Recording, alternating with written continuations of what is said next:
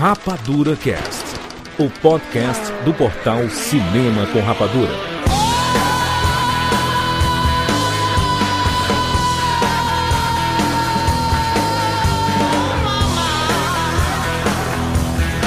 Seja bem-vindo, seres Rapadura em todo o Brasil. Está começando mais uma edição do Rapadura Cast. Eu sou Júlio de Filho. E no programa de hoje nós vamos falar sobre os nove filmes indicados na categoria de melhor filme do Oscar 2020. Estamos aqui com Rogério Montanari. Jurandir, é hoje que a gente vai comentar sobre os oito filmes indicados a melhor filme, mais o Parasita. Tudo bem? Tchau, Siqueira. Jurandir Filho, esse Oscar realmente é um dos mais nível fanta de toda a história. Tudo bem? Já sim, já começou. Catiuxa Barcelos. Eu, eu sei que o Rogério já falou, mas venho aqui defender a Coreia do Olha Sul. aí. Parasita, eu mal posso esperar. Porém, vários outros filmes aí que eu amei, inclusive Adoráveis Mulheres, estou ansiosa pelo cast Muito bem, olha só, vamos fazer aqui nosso podcast anual em que a gente fala sobre os indicados na categoria de melhor filme. Uns 10, 15 minutinhos para cada filme ali, a gente vai analisar, vamos dar nossas notas, dizer nossos favoritos ali. Pelas notas você vai saber quais são os favoritos e tudo. Lembrando que esse podcast não tem spoilers, que a gente não quer estragar a experiência de ninguém, é mais uma apresentação. Que filmes são esses? Vamos falar sobre esses filmes, sobre suas histórias, sobre os envolvidos, sobre os responsáveis pela confecção, desenvolvimento de confecção, né? Tá certo a confecção, né? Confecção. É, confecção. né? Vamos falar aqui na sequência e em ordem alfabética sobre 1917, sobre Adoráveis Mulheres, sobre Coringa, sobre Era uma Vez em Hollywood, sobre Ford vs Ferrari, sobre História do Casamento, sobre Jojo Rabbit, sobre O Irlandês e sobre Parasita. Lembrando que todos os vídeos e todos os podcasts que nós lançamos sobre o Oscar 2020 têm o patrocínio da Fanta, nossos parceiros que estão aqui nesta jornada a caminho do Oscar 2020. Todos os nossos conteúdos são nível Fanta. Você sabe o que é o nível Fanta? Nível Fanta é quando acontece algo surreal, diferenciado, uma parada que você não vê tradicionalmente. Então nós lançamos vários vídeos, vários podcasts, fazendo a melhor cobertura sobre o Oscar deste ano. Você sabe que durante esse período aqui, todos os filmes que antigamente eram rapadorizados, ou seja, com notas de 8 de 10 pra frente, eles são rapadorizados e agora nós mudamos. Todos os filmes com nota 8 ou superior são nível Fanta. Olha que coisa bacana, olha que coisa maravilhosa. Obrigado, Fanta, pela parceria. E lembrar que domingo, dia 9 de fevereiro de 2020, faremos a nossa tradicional live cobrindo o Oscar 2020 inteiro lá no YouTube do Cinema com Rapadura. A gente espera que todos vocês acompanhem esta live, essa live de segunda tela, em que você vai ver as nossas reações para os vencedores, vamos comentar sobre os indicados, vamos falar sobre muito cinema e com muita interação. Contamos com a sua participação lá no YouTube do Cinema com Rapadura este domingo, dia 9 de fevereiro, a partir das 21h30. Vambora? Vamos com a gente, né? Muito bem, vamos falar sobre esses filmes agora, aqui no Rapadura Cast. Fala galera, meu nome é Gustavo, eu falo de Niterói, do estado do Rio de Janeiro, e bem-vindos ao mundo espetacular do cinema.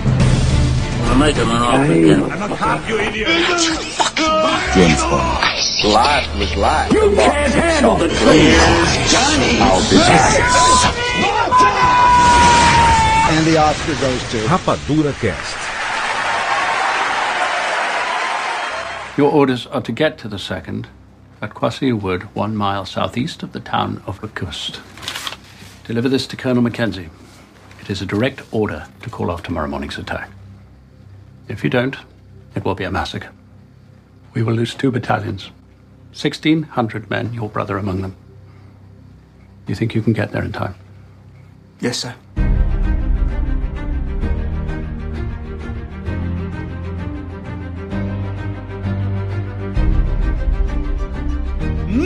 1917. O primeiro filme que a gente vai comentar o último a estrear, né? Ele chegou nos finalmente, inclusive pode ser um dos motivos, aí dá até um não, uma falha na minha voz aqui, um dos motivos desse filme não ganhar o Oscar. As pessoas não terem visto. Aqui no Brasil ele foi o penúltimo a chegar, Jojo Rabbit foi o último, e mesmo assim só chegou a tempo porque chegou em pré-estreia. Mas 1917, quando ganhou tudo lá no Globo de Ouro, né, Juras? A gente ficou surpreso, especialmente porque ele só concor tá concorrendo nessa temporada de prêmios porque estreou em 3, 4 salas nos Estados Unidos só para cumprir a regra do jogo para conseguir estrear. Quem vota no Globo de Ouro é a imprensa. E a imprensa recebeu seu screenerzinho, né? Um DVDzinho em casa e Exatamente. tudo. Então aí é, viu, suave, né? Isso é golpe, rapaz. É golpe. Isso é golpe. Todo mundo viu. Todo mundo recebe, mundo- Rogério. Todos os filmes. Golpe o quê? Nada a ver. 1917, Golpe. filme dirigido por Sam Mendes. Diretor já premiado, né? Do Oscar por Beleza Americana. Diretor de Operação Skyfall 007. 00 Eu falei 3007, né? 007. Foi. 00007. Lembrou a gente, E aqui em 1917 ele faz um filme sobre a Primeira Guerra Mundial. Não é uma guerra muito abordada no cinema. Recentemente veio através da Mulher Maravilha, né? A Primeira Guerra Mundial. E aqui em 1917 a gente vê basicamente um filme sobre o olhar de duas, dois personagens, dois cabos, dois bucha de canhão, né? Dois soldados que estão lá para morrer. Porque são doidinhos, né? Dois é doidinho. É o Jim Charles Chapman e o George McKay. Eles interpretam esses dois soldados, esses dois cabos. É, o irmão do Jim Charles Chapman, inclusive. É aquelas coincidências, né? Porque cinema britânico, você tem 10 atores e 5 são irmãos. Exatamente. Então, estão todos nesse filme. Pois é. E no caso do Jim Charles Chapman, ele fez lá o Tommen Baratheon em Game of Thrones. Ó. E o irmão dele. E o irmão dele é o Rob Stark. Pois é. Cara, impressionante isso, doido. Só tem essa galera. Esse filme é importante. Não é importante isso, mas eu quero falar mesmo assim. Eu ia passando uma cena e outra, aí, tipo assim, eles entram numa sala e aparece uma pessoa que eu. Tipo assim, aí aparece o Colin Firth. Aí entra outra sala aparece o Benedict Cumberbatch. Tipo assim, você fica. Ah, eu conheço todo mundo desse filme, que interessante. Não, não, você conhece muito mais do que você esperava. Está todo mundo. A Inglaterra inteira tá ali, né? A Inglaterra inteira tá ali. E o George McKay, não menos importante, né? Que é o segundo protagonista. Aliás, é o protagonista do filme. É, ele é o filho mais velho lá de Capitão Fantástico, filme do Viggo Mortensen. Inclusive, Capitão Fantástico é um filme que a gente não comentou na lista de melhores da década. Não comentamos. Ele- ele isso, e o Walter não Mitty. comentamos Your Name. E não comentamos Your Name. Exatamente, estão mencionados É aqui. Olha, eu não tô pronto pra me perdoar, cara. Sério. Parte filmes, dois, muitos né? filmes, muitos filmes. Não, teve muita gente que reclamou porque a gente falou de filmes, é, muitos filmes americanos e não falou de filmes de, outros, de outras nacionalidades. E é verdade, a gente falou pouco mesmo. É, mas, cara, três horas e meia. Imagina se a gente falasse realmente de tudo. É, mas eu. Imagina Às se tivesse eu não sei o que- participado, né? Eu acho que a galera não entendeu o É. que, que a gente passou nos melhores da década. Ou nos melhores da década, não, no, no resumo de 2019. Eu, eu, sinceramente acho que as pessoas não empatizaram com o que a gente Não, e outra, é o, a, É. a ideia do podcast não é fazer. Estamos aqui, né? Fazendo um parêntese dentro do, do negócio. É, e. Mas é, um, mas é importante dizer que a, o tipo de cobertura de filme que a gente faz é muito o cinema norte-americano, o cinema blockbuster, né? Então é o nosso foco de cobertura. Então acaba sendo basicamente o que a gente fala, porque, enfim, é o que nós trabalhamos, é um assunto que nós trabalhamos, chega, né? né? É o que acaba chegando também, né? E aí al- alguns filmes que são de outros eixos e acabam ganhando força, como até o próprio Bacurau, que é um filme nacional, ele acaba ganhando muita relevância porque ele acabou ganhando premiações fora e é um baita filme massa de discutir e tudo, né? Assim como Parasita e entre outros. É, mas o foco é outro. Aqui em 1917, a gente tem esses dois personagens que eles têm uma missão árdua aqui, que é passar uma mensagem. Era uma época que não existia, a comunicação era bem capenga, né? É bem difícil, inclusive, através dessas guerras que a, a comunicação foi evoluindo, né? Porque pra evitar esse tipo de situação, que são mandar dois soldados pra um outro lugar lá na Conchinchina, lá nas quebradas, pra dar uma informação de, gente, é um, é um armadilho isso aí. Não ataca. Gente, o moço disse que não é pra ir, não. É, só que nesse caso existia comunicação, existiam telefones, só que os alemães, eles cortaram as linhas Exato. telefônicas pedindo comunicação. Então a missão de- dos, dos cabos é atravessar a terra de ninguém, chegar lá no outro fronte e avisar, galera, é uma armadilha, se vocês forem, vocês vão tudo de morrer. Isso, aí aí eles, eles colocam a missão assim, né? Ó, se vocês dois falharem nessa missão, 1.600 pessoas vão morrer. Será que eles são os únicos que foram enviados? Claramente não, né? Porque eles não iam confiar, né? É, a informação. Eles mandaram várias pessoas e na história, só eles dois. Na história real, né? Entre aspas. É, porque são baseadas no que o avô do Sam Mendes, né, falava, né? É nas experiências do avô do Sam Mendes. São histórias de guerra, é uma compilação de histórias de guerra. Eu acredito, vou Então, mas ele, mas ele falou que teve uma história que marcou muito ele quando ele era criança, que era justamente essa que o avô contava de uma vez que ele teve que levar um recado de um canto pro outro. Não é coincidência. É, e também não é novidade. Maratona é isso daí, né? Sabe que maratona se chama maratona, a prova de, de corrida de rua, maratona, porque um soldado precisava, soldado grego, eu não me lembro agora exatamente as nacionalidades, mas ele precisava atravessar um, um campo para avisar um exército e ele foi correndo. 40 e quilômetros. e poucos quilômetros. 40 quilômetros. Então por isso, que, correu. por isso que ele foi correndo e morreu quando ele chegou, inclusive. Cara, sério. Nunca coloquem nenhuma responsabilidade desse tipo em mim, porque eu falharei.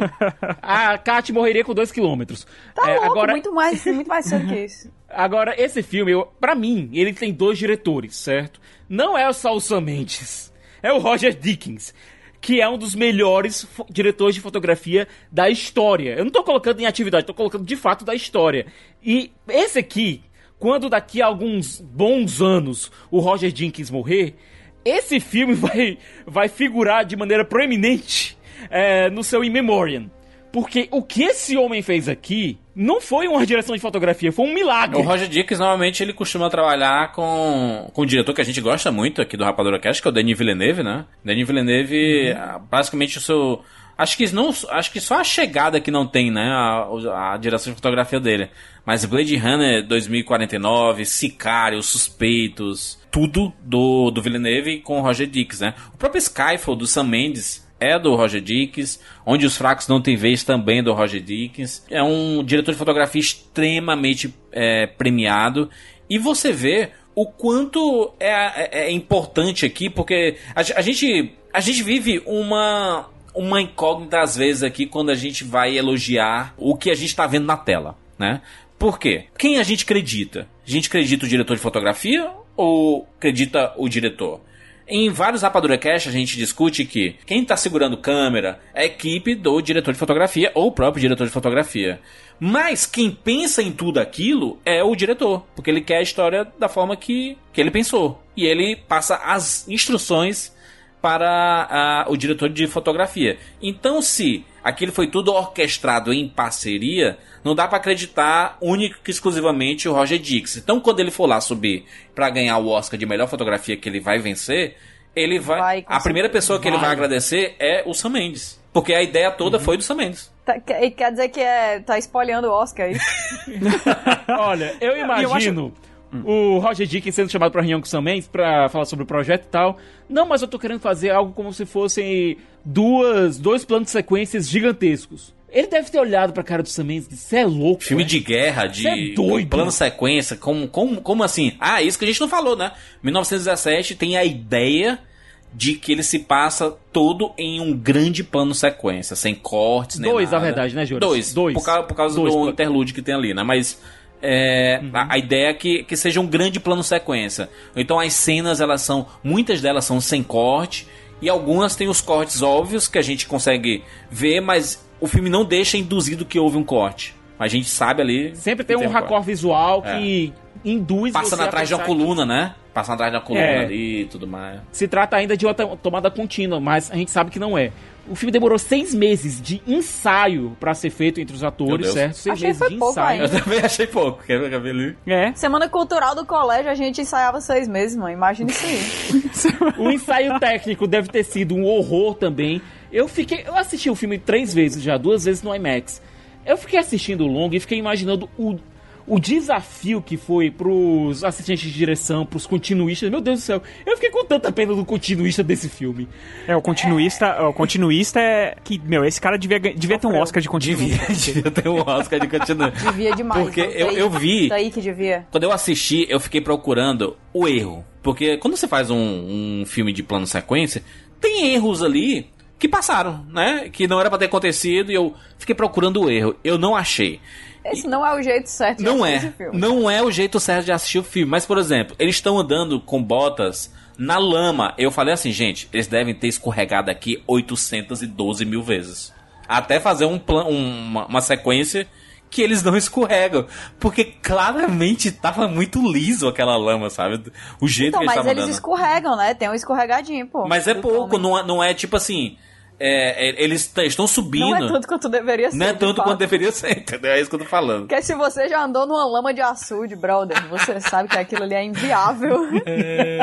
Uma coisa que eles devem ter feito bastante nesse filme, proporcionar com que o diretor e o diretor de fotografia eles filmassem muitas e muitas e muitas vezes. E aí, um outro trabalho que tem que ser glorificado aqui é o da edição. Porque o cara conseguir montar tudo isso, encaixar a fotografia, a luz, tudo de uma maneira que real- eu, sinceramente, particularmente, toda vez que eu vejo um, um filmes que, que tem essa, né, essa técnica do plano sequência, eu, eu também fico procurando aonde tá o, né, onde tá a emenda, né? Vocês são muito maldosos, vocês dois. Vocês querem ver, vocês querem ver o erro. Não, não é o erro, é uma curiosidade de ver onde que eles encaixam, porque a gente sabe, a gente sabe que, que isso é um, entre aspas, truque, né? Um, Sim. é, Sim, sim, sim. Não é, não são planos sequências. Imagina você gravar um filme de duas horas, é, né? É. é, direta, direto e tal. Mas você fica procurando. E nesse filme, eu, eu confesso que eu não percebo quase nenhum, cara. Principalmente variação de iluminação. Cara, você não vê. Você não vê. É Não incrível. vê, não vê, cara, não É vê. O incrível. que eles fizeram foi, seja- foi inacreditável. O trabalho de correção de cores, olha, o Lee Smith, que é um cara que trabalhou, trabalha muito com o Nolan, foi o montador desse filme. E é engraçado que ele não foi lembrado nas premiações. É, ele não foi indicado nas principais, nos principais prêmios, o Lee Smith. Mas que o trabalho dele tem que ser falado aqui também. Com certeza. É um filme que ele é, do ponto de vista narrativo, bem simples. Ele não quer entrar na história da guerra, ele não quer entrar na história do conflito, ele não quer falar sobre a complexidade do conflito. É, não é o não é o tema dele. Ele não quer falar sobre isso. Ele não quer, ele quer falar sobre a experiência desses dois soldados dentro das trincheiras. Acho que são, são histórias. ho- Hoje em dia a gente vê muitas histórias de guerra com esse olhar visto de baixo, né? Assim, que é, é histórias de alguns soldados, de alguma missão específica. Não é muito sobre a guerra como um todo, como tinha antigamente, naqueles filmes de guerra. Era tipo Band of Brothers. É uma série que foi feita em cima das histórias vistas de baixo, né? Soldados contando histórias, cartas que foram escritas e eles contando histórias que, que aconteciam. E aí esse filme ele é esse recorte. Eu acho até que a trilha sonora do Thomas Newman ela é muito importante é, no filme. Porque como os protagonistas eles acabam passando muito tempo sozinhos e tudo, e às vezes não conversam entre si, a trilha sonora ela precisa crescer, né? E aí é onde o, o Thomas Newman ele brilha, né? Que já trabalhou inclusive com o próprio Sam Mendes no próprio Skyfall, no Beleza Americana, é um, é um compositor extremamente talentoso. E aqui você vê claramente um crescendo, né? Assim, ele começa suave, de boas, e tem quando chega o momento da guerra em si, a guerra acontecendo e os dois participando é, de momentos importantes, aí você vê assim, caraca, como a trilha sonora é importante pra esse filme, né? Agora, eu falo pro amigo ouvinte que se ele estiver atrás de assistir um filme que esteja falando sobre as complexidades da Ah, não, guerra, é. sobre as vicissitudes da guerra, não é. Vá atrás de Glória Feita de Sangue, vá atrás de, 1900 é, de Feliz Natal, que fala, é, para quem estuda conflitos bélicos, é, o armistício de Natal é, de 1914 é um momento que qualquer um se debruça em lágrimas e tem um belíssimo filme chamado Feliz Natal, assistam. Mas 1917 não é sobre isso. É sobre realmente dois soldados tentando sobreviver lá dentro no meio dessa confusão toda. E justamente é por isso que colocam a. a nossa, você precisa salvar seu irmão. O irmão, de, o irmão de um deles está envolvido, está lá no, entre os 1.600 homens que podem morrer. É por isso que eles colocam esse conflito emocional lá dentro. Não é uma história para você refletir sobre é, os motivos da guerra ou sobre o, como os poderosos mandam no- nos conflitos. Não, não é sobre isso. Existem ótimos filmes sobre, sobre esses assuntos que estudam essas complexidades da máquina de guerra. Esse é realmente sobre dois soldados no meio, da, no meio das trincheiras. Mas Siqueira, É, tu, é, Rogério e Kátia aí que não, não gostaram tanto assim desse filme, né? ah, eu gostei muito do filme. Eu gostei muito do filme. Ah. É, só que o pessoal ficou com raiva porque eu falei que eu, que eu prefiro Dunkirk. Eu prefiro Dunkirk, vou fazer o quê? É isso aí, a vida é isso. Às vezes a gente ganha, às vezes a gente ganha de novo, no meu caso. E aí, assim, se é sobre esses dois soldados a gente tá falando que o filme é sobre personagens. Vocês acham que existe uma um desenvolvimento desses dois personagens, tanto quanto esse tipo de história pediria? Talvez durante a missão, né? Du- dura- du- durante a missão e, e, é- e é mencionado, né? O histórico de cada um ali, né?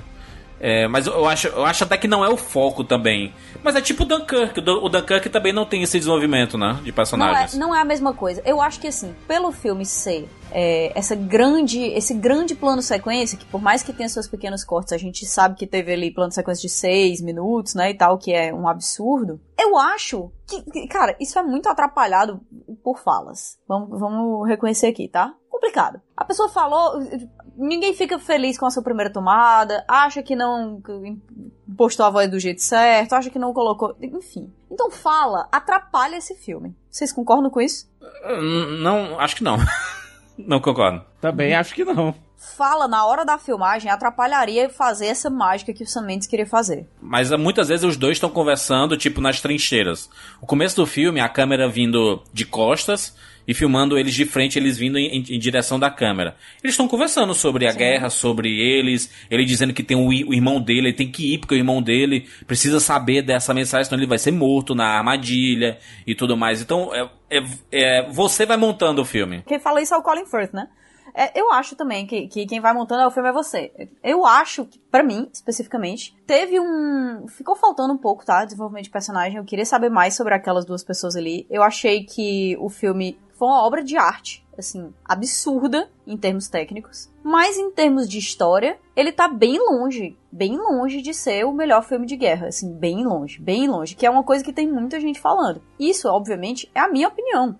Eu acho que o filme ele brilha muito em colocar você dentro dessa situação de pânico constante e de não descanso, que eu acho que é, é incrível se você tá falando sobre guerra, porque é um aspecto da guerra que é muito pouco trabalhado, tá? Mas ainda assim, eu não consigo chegar e dizer assim, ai meu Deus do céu, esse filme fez pelos filmes de guerra o que nenhum outro filme jamais fez. Não é, tá? Eu acho que ele não tem nem essa pretensão, não.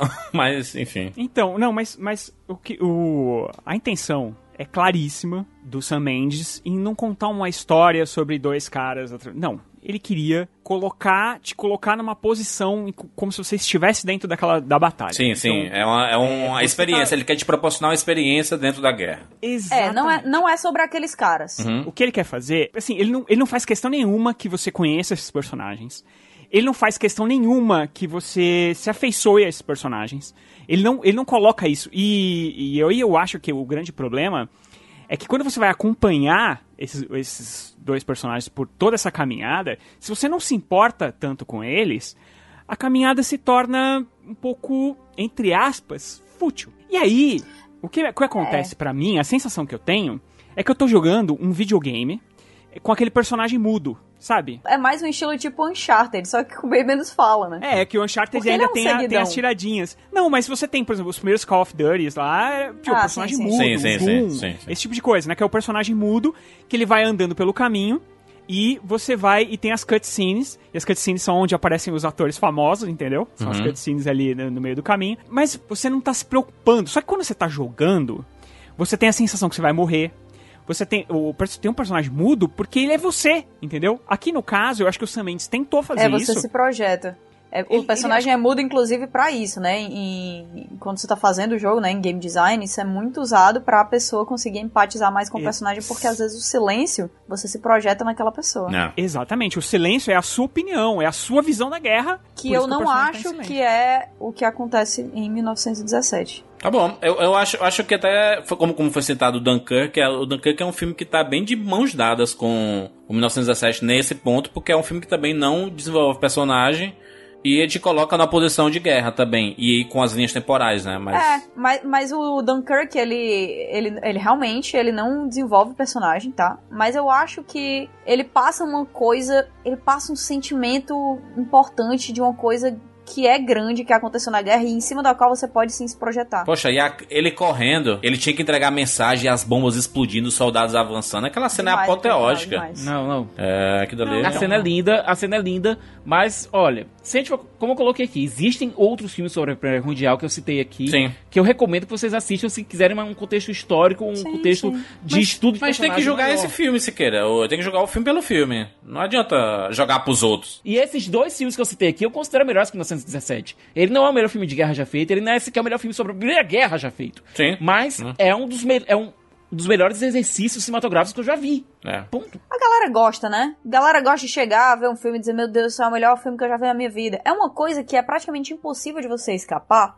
Por- Porque até se a gente tá falando do nosso último podcast de melhores da década, tá? A gente sempre vai lembrar mais dos filmes que a gente viu por último. É. Sempre. Sim, sim, sim. Tanto é que a gente acabou esquecendo um monte de coisa assim que a gente ficou apaixonado na época, mas que deu aquela esfriada. A gente se sente isso também nessa temporada de premiações, que alguns filmes que saíram na, na hora, aspas, aspas, erradas. Hoje em dia é sempre o, melhor é de todos os tempos saiu essa semana, né? É sempre isso. Exato, e eu acho que isso é uma coisa que depõe contra 1917, na minha opinião. Porque se você vai esperando o melhor filme de guerra que você já viu na vida, desculpa, cara, mas você não vai Mas ter. as pessoas estão indo assistir desse jeito? Eu acho que tem muita gente indo assistir desse jeito. O melhor filme de todos os tempos de é, guerra? Eu não sei. Eu não, eu não vi esse tipo de É, opinião, não, que- mas. Não, e sabe, sabe por quê? Porque o 2017, o 1917, 2017, o 1917, Caraca, pior ele, ano, né? O 2017 ele proporciona cancela. essa história da experiência.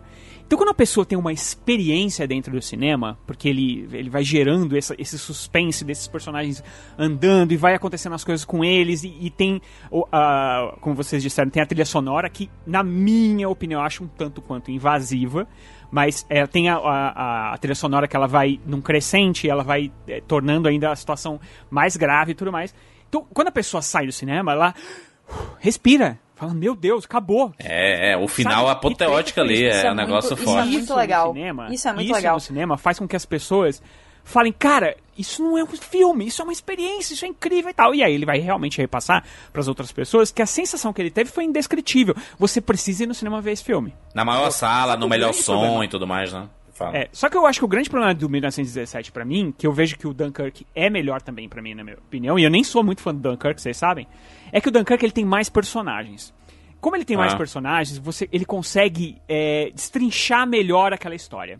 Ele consegue pegar, por exemplo, a história do, do, do barquinho, do- dos caras que estão vindo ali é, para ajudar, né? Que eles estão vindo num veleiro. É uma história mais de desenvolvimento de personagens ali. Você tem um soldado que tá maluco porque ele não quer voltar. Você tem esses esses é, o barqueiro, o filho dele e o outro rapazinho que vai ajudar. Eles estão é, indo sabe, doando a vida deles pra ajudar a Inglaterra a trazer esses caras de volta, entendeu? Então, por mais que você tenha o do avião, que ele tá basicamente atirando, você tem essa galerinha que tá, que tá indo pra lá. E você tem aquela outra galera que tá fugindo de um navio atrás do outro e vai afundando e aquela desgraça toda. Então, eu acho que isso acaba completando. O que o Jurandir falou do Band of Brothers funciona muito bem é, nessa, com essa história do 1917, só que o que o 1917 fez foi pegar uma série inteira e colocar numa história só. E aí que, que eu acho que ele fica mais parecido com videogame. Por quê?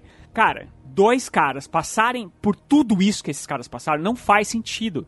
Então, se fosse uma história mais simples, de realmente dois caras cruzando esse inferno para poder chegar no lugar e durante esse tempo eles tivessem uma conversa, uma caminhada e menos situações de perigo é, é, que eu, e, e clichês até. Que eu não, É porque vai não é só aqui de porque- perigo, né? É de morte certa. não, total. Ninguém acerta um tiro nessa guerra, entendeu? Então, quer dizer, fica uma sensação muito de videogame mesmo, do tiro pegar e você não morrer, sabe qual é? Eu gosto muito de videogame, né? Não posso dizer isso, mas assim, é muito difícil a galera passar por isso Rogério, a vida. essa, essa é parada de, de ninguém acertar o tiro é porque tem um monte de gente que não é preparada pra estar na guerra, né? Tem gente que não sabe nem segurar uma arma e tá na guerra, né? Não, é óbvio, mas todo mundo. Sim. Stormtroopers, né? Sem contar, Stormtroopers. sem contar que. É, Storm. É, Stormtroopers. síndrome de Stormtrooper.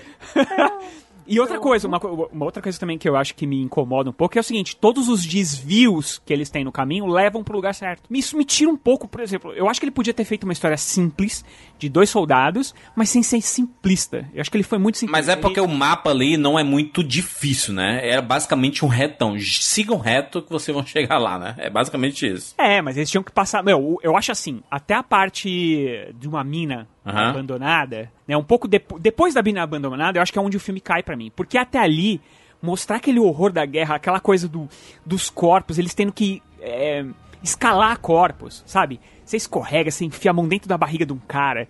É, Nossa, isso é o horror da guerra, aquilo, sabe? meu Deus. E, cara, são Meu dois caras que eles já estavam no meio da guerra é. e mesmo assim eles ainda ficam chocados com aquilo. Entendi.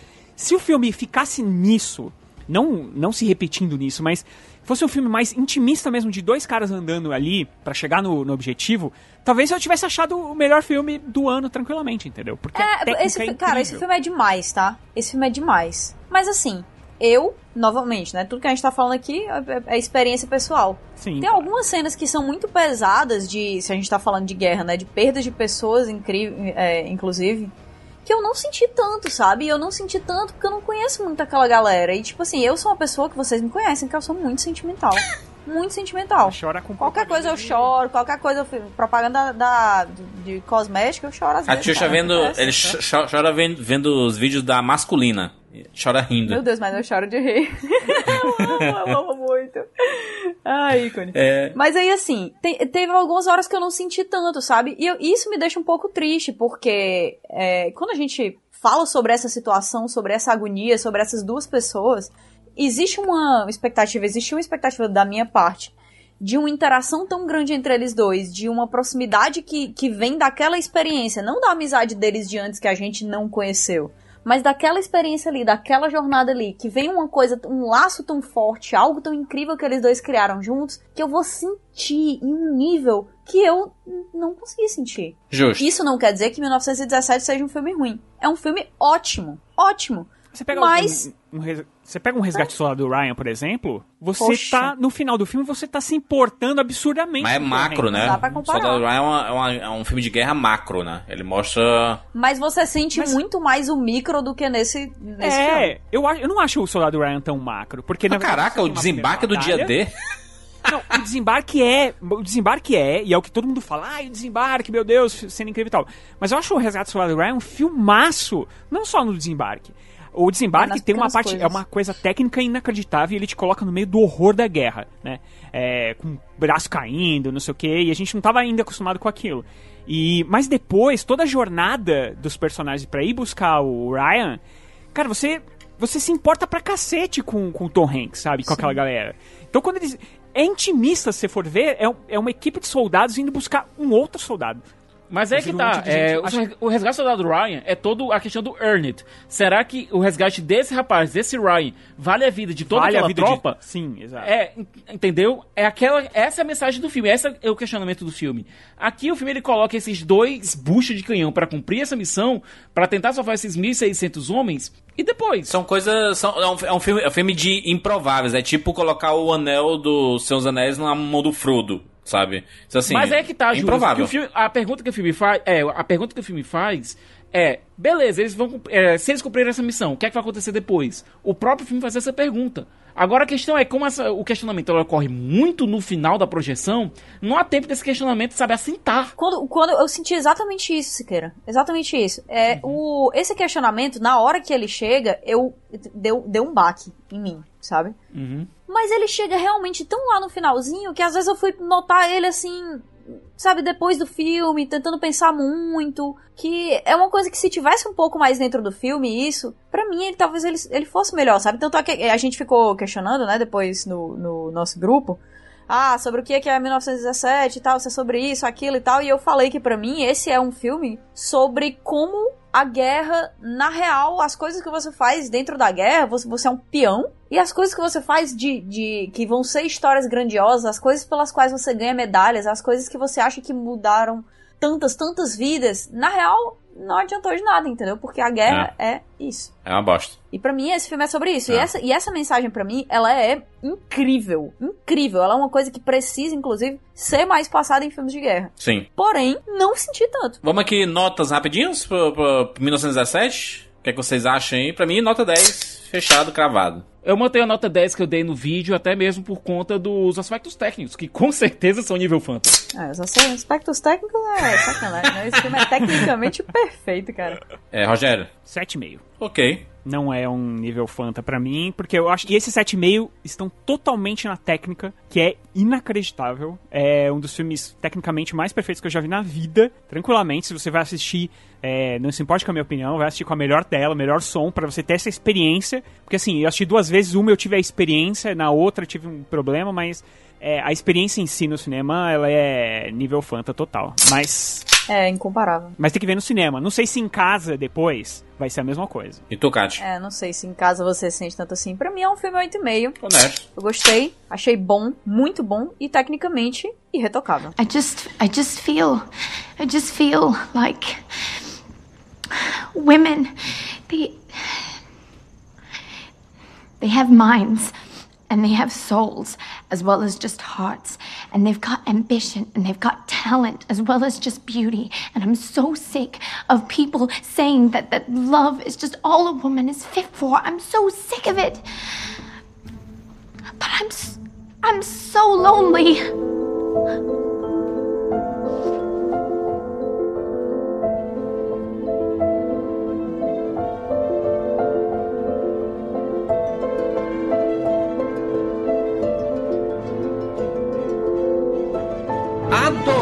Adoráveis Mulheres. Filme dirigido pela Greta Filme, né? Gerwig, que não foi indicada ao Oscar, né, a diretora, mas esse filme foi indicado, né, melhor filme tanto que a gente tá falando aqui, e já foi adaptado várias vezes. já ganhou várias versões, É uma né? história que já foi adaptada várias vezes. Mas essa adaptação, ela é muito diferente, né? É muito Muito diferente. diferente. Eu assisti a- é, algumas, né? Não todas as outras adaptações. E essa, com certeza, é a minha preferida. A Saoirse Ronan, a Florence Pugh, Emma Watson, Laura Dern, Timothée Chalamet, Meryl Streep. O Bob Underkirk. Tem uma galera muito boa nesse filme e tem até umas participações inesperadas assim, mais na parte final. Mas é, se foca ali nas, nas irmãs, né? Nas irmãs da família ali. Sim. Na verdade, se foca, se, se, se foca na Joe, né? Marsh. É, se fo- na verdade se foca em todas, né? Mas é porque como a, a pessoa que conta a história na real é a Joe, foca um pouco mais nela, sim. É, a, a Saoirse Ronan, né, que faz a, a Joe March. E ela é uma autora, né, que tá buscando lá a sua... Se passa quando esse filme, hein? A, a- o, o período de tempo ali? É depois, depois da Guerra Civil. Em 1800 É e... Civil. 1800 e pouco, né? Durante a Durante Logo- e depois. Durante e depois é, da Guerra é, Civil. dura- é, logo no finalzinho e depois, né? Aí tá em 1800 e Que foi pouco. um período. É, um um período complicado, né, lá. Cara, é, eu já. Eu, se deixar, eu passo três dias, né, falando sobre esse filme. Mas existe uma, uma coragem nesse filme de não, não ser apelativo emocionalmente. É um filme que. E é um filme que tem a, a narração tão, tão desmontada e remontada de um jeito que é tão perfeito, de, de uma maneira que, ao invés de uma história que segue ali início, meio e fim, né? Nessa ordem, é uma história que coloca alguns paralelos dentro da- de Adoráveis Mulheres que eu nunca tinha visto antes. É, a maneira como a gente vê como, como, é, como é montado ali, de, de- que existem muitos paralelos emocionais, sabe? Pra, pra, pra Joe, principalmente. E eu acho que esse filme, você sente uma coisa ruim, sente uma tristeza, logo depois você sente a alegria de novo. Ele não quer se focar naquilo, ele não quer obrigar você a chorar pra depois você sair dizendo, ai, chorei, passei mal com isso, isso e aquilo, sabe? Ele é um filme que, quando, que você se emociona, que mexe muito no seu coração, né? O Juras assistiu recentemente também sentiu isso aí.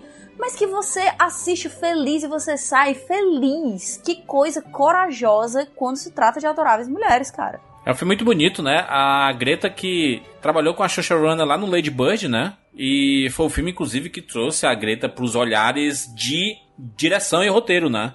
Porque ela já tinha feito vários, tem créditos de vários filmes como atriz, por exemplo, Francis Ha, né? Do próprio Noam Baumbach, né? O diretor de História de Casamento. Foi com Lady Bird que, que ela, né? Os olhares começaram a se voltar pra ela. E a Ronan, ela tá muito bem no Lady Bird e tá muito bem aqui, né? Como ela faz uma perso- essa personagem que ela fez é muito difícil. Ela, ela tem ao, ao redor dela personagens muito carismáticas e ela é muito carismática e precisa diminuir um pouco esse carisma e ser mais turrona pra, pra personagem. E é difícil pra atriz fazer isso porque ela, ela brilha essa menina, né? Nossa, ela tem uma força absurda né, na tela. Hoje saiu uma entrevista falando que ela e a, e a Greta pretendem ficar velhinhas juntas fazendo filmes juntas. Caraca, vai ser a nova dupla do cinema aí, né? Fazendo Mas, todos os filmes juntos, né? Kat, eu não sei, eu não sei, certo, certo, porque eu não te- não esperava nada da personagem, porque eu já conheci ela de outros carnavais, vi de outras adaptações, mas pra mim a grande força do, do filme é, É a foi a Amy. Florence, Pu- Florence Pugh, cara, porque a Amy nas outras adaptações, às vezes eu tenho vontade de esganar essa menina, Sim, constantemente. mas aqui, mas aqui, a Florence Pugh e a Greta Gerwig trabalharam tão bem a personagem que você começa a entender o lado dela. Eu não queria vilanizar ela, né? Ela, ela é sempre muito vilanizada nas outras adaptações. Aqui, ela, ela, ela fez com que a gente visse, pela perspectiva dela, o sentimento que ela tinha, né? De ser sempre Porque o segundo lugar. ela é colocada como fútil. Sim, sim. Ela é colocada como fútil. Então é, é difícil você, dentro de uma história dessa que tem a Joe, você, né, se encontrar tanto assim com, com essa personagem que, aspas, aspas, quer ascender na sociedade, que sabe qual é o papel dela naquele momento, sabe qual é o papel dela naquela sociedade. A escolha da Florence Pugh pra esse papel foi de gênio, de gênio. Meu Deus, essa menina. Fiquem atentos, ano que vem, porque assim, ela começou agora, tá? A, a fazer coisa grande. Ela não vai mais parar, não vai. Olha, a Florence Pugh é uma atriz que eu já venho acompanhando há algum tempo. Ela fez um filme chamado Lady Macbeth em 2016 que Muito. é absolutamente fenomenal. É a protagonista E de o filme Midsommar, é né, gente? 90? Pelo amor de Deus. Midsommar é, É, um clássico. Sim, mas nesse filme ela- é 98% a atuação dela. É inacreditável. Assim, ela, ela segura o filme sozinha. É incrível. Existe uma cena em Midsommar que sozinha valeria a indicação melhor atriz da Florence Pugh, que não aconteceu porque eu acho que a gente sabe que a academia não vai muito assim pra filme de terror, mas enfim. O que ela fez aqui, ela, ela e a Greta Gerwig pegaram um personagem que geralmente nós viríamos, veríamos de uma maneira mais antipática, fizeram a gente empatizar com ela e trabalharam ela tão bem, mas tão bem que ela realmente se torna co-protagonista do filme. É, eu não tinha visto nenhuma das outras adaptações do, do Adoráveis Mulheres. Sabia um pouco da história por Friends. que é o livro que o Clássico. Joey tá lendo e tudo mais. Aliás, que a Rachel tá lendo e depois Que é o preferido da Rachel. Exatamente. É, a, trilha, a trilha sonora desse filme é maravilhosa. Ale- Alexandre Desplat brilhando aqui. E é muito pontual. E, cara, a jornada da Joe é muito legal. Porque é muito difícil você colocar essa personagem que ela. Eu, eu acho, acho até que foi o objetivo da Greta de colocar tanta ênfase na, na, na, na Shosharana, né? na- que, né, pa- parceira de longa data aí já.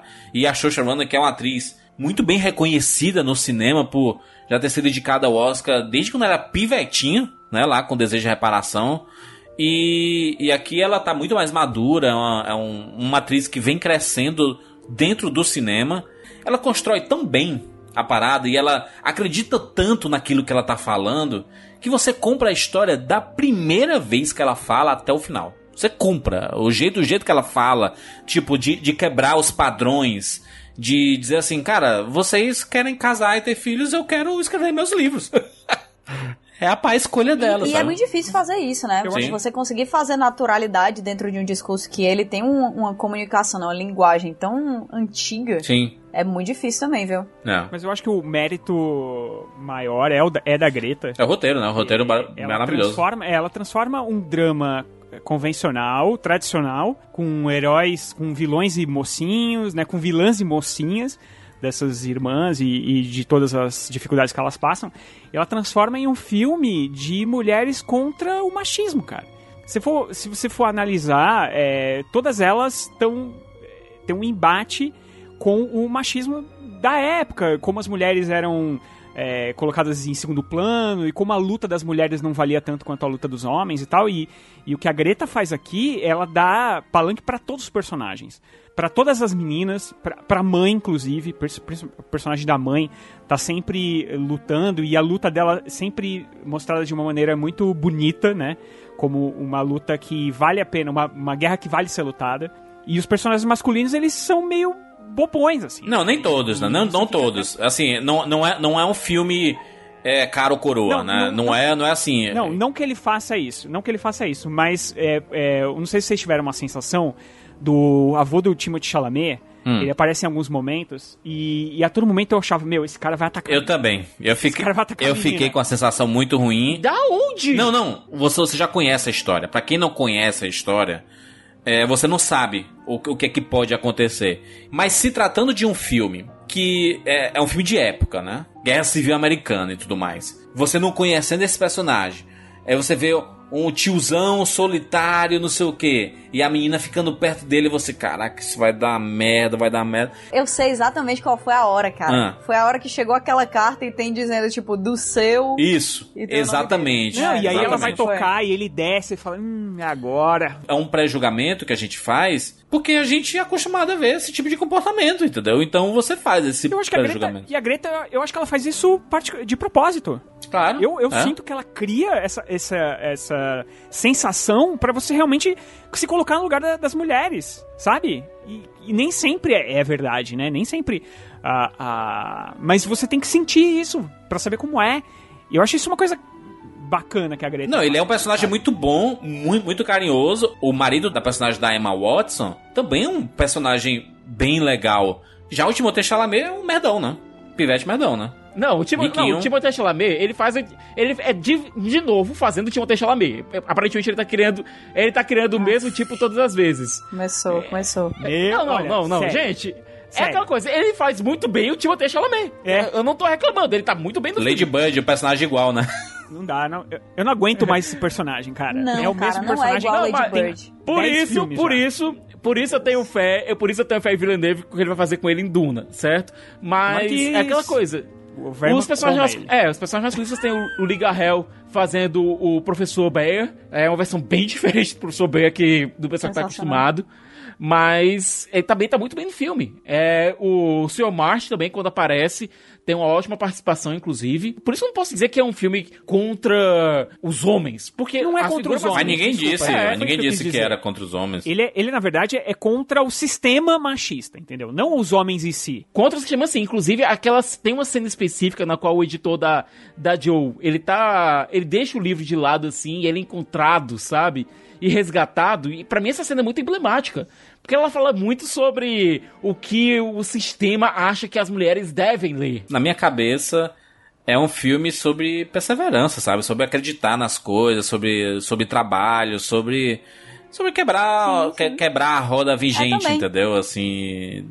Sim, é isso. E sobre ver o valor da sua própria história. É. Que é uma coisa que é muito discutida lá, que entra na, na discussão, né, da, que entrou muito na discussão quando teve os indicados aí, a melhor diretora e a Greta não tava lá, né? Que existem histórias das pessoas menores, histórias do dia a dia, histórias de uma vida doméstica, histórias focadas nessas mulheres e nas histórias, né, da vida delas, que elas não são vistas como tão importantes assim, como tão empolgantes assim, Sim. como tão legais assim, né? E talvez não sejam vistas como tão premiáveis assim também por algumas pessoas. Exato. É, é importante dizer que normalmente, né? Filmes que, que são dirigidos por diretoras mulheres, eles não têm, muitas vezes, eles não têm o mesmo, a mesma grana, a mesma injeção de confiança que, que Hollywood coloca em vários filmes que são dirigidos por outros caras, homens, né? Que são muito, muito respeitados há, sei lá, zilhares de anos aí, como o Scorsese que nasceu lá, né? Basicamente. A gente vê ele desde que ele tem 10 anos dirigindo aí, agora que ele tem 92 mil, ele tá dirigindo também. Nada mudou. Curioso que hoje o Scorsese não consegue lançar seus filmes caros, né? No cinema, porque ninguém quer pagar. Olha isso, né?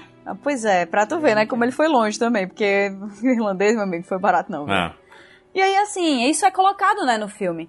E é uma coisa legal, uma reflexão legal da gente ter. Qual é o valor dessas outras histórias? É, me emocionou muito. Tem uma virada no, no- que a gente obviamente não vai dizer aqui que é no final, que eu praticamente levantei e, e aplaudi, porque eu pensei, poxa, o filme vai cair nisso, sério? Sério que o filme que eu vi até agora vai cair nisso e é muito, Exatamente. é muito É fantástico. muito legal, é muito É legal. porque? Esse, filme, esse filme é sobre a história de Adoráveis Mulheres e sobre a história da Joe, mas ele também é uma história sobre a Louisa May Alcott, a, a autora de Adoráveis Mulheres. Tem vários paralelos ali que não foram colocados, né, não- que não são a Joe do livro, que são a Louisa May Alcott e a história dela. Inclusive, no final, com a negociação que a gente vê e tal, é uma coisa que aconteceu na vida real com a Louisa por Adoráveis Mulheres. E também é um filme sobre a, sobre a própria Greta, né? Um- tem muito da Greta ali, tem muito Sim. da própria história da Greta, tem muito da própria luta da Greta, tem, ela colocou realmente muito da alma dela, e é, e é isso que torna essa adaptação Dá de Adorar as Mulheres uma, um verdadeiro um verdadeiro filme autobiográfico. Ela conseguiu pegar essa história que já é tão famosa, já foi tão contada que é basicamente imortal, se você pensar bem, e conseguiu dar um sopro de vida nova. Porque é a vida dela que tá colocada ali dentro, também um pouco da vida da, da Greta. E para mim, nossa, depois de ter visto o filme, eu fiquei pensando. Por que diabos a academia não reconheceu o trabalho dela como diretora, não apenas como escritora, não apenas como roteirista, mas também como diretora? É, é um daqueles pecadilhos, sabe, que vai perdurar por muito tempo é, nos, no, nas histórias do Oscar, cara.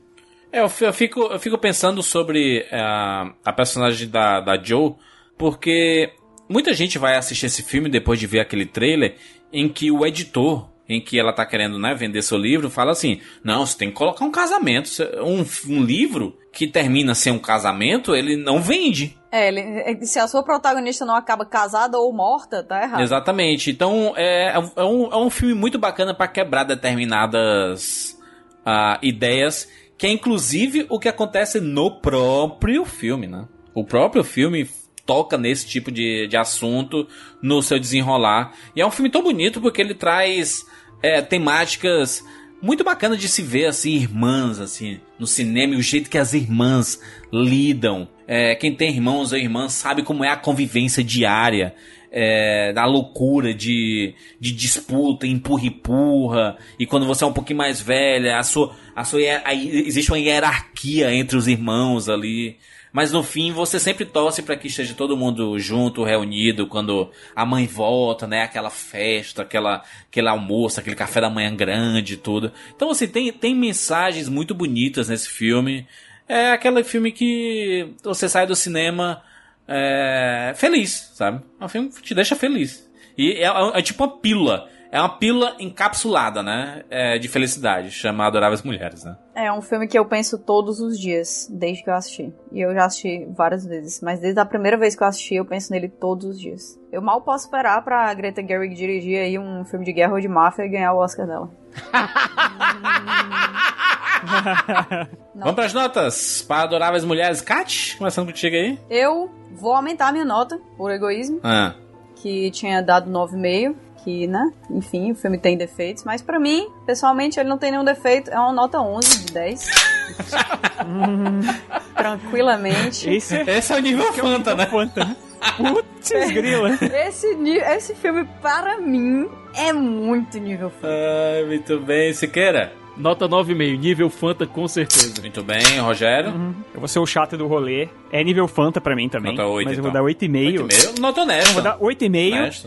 Porque ah, tá o Chalamet ótimo. realmente me incomoda, aquela atuação. Ai, ele... Essa é birra, hein, Rogério? Não, te agredir na não é birra. Rogério. Não, é que assim, ó, ele birra. precisava demonstrar que ele era um cara encrenqueiro. Eu não consigo. Aquela cara dele é sempre a mesma cara, a mesma coisa.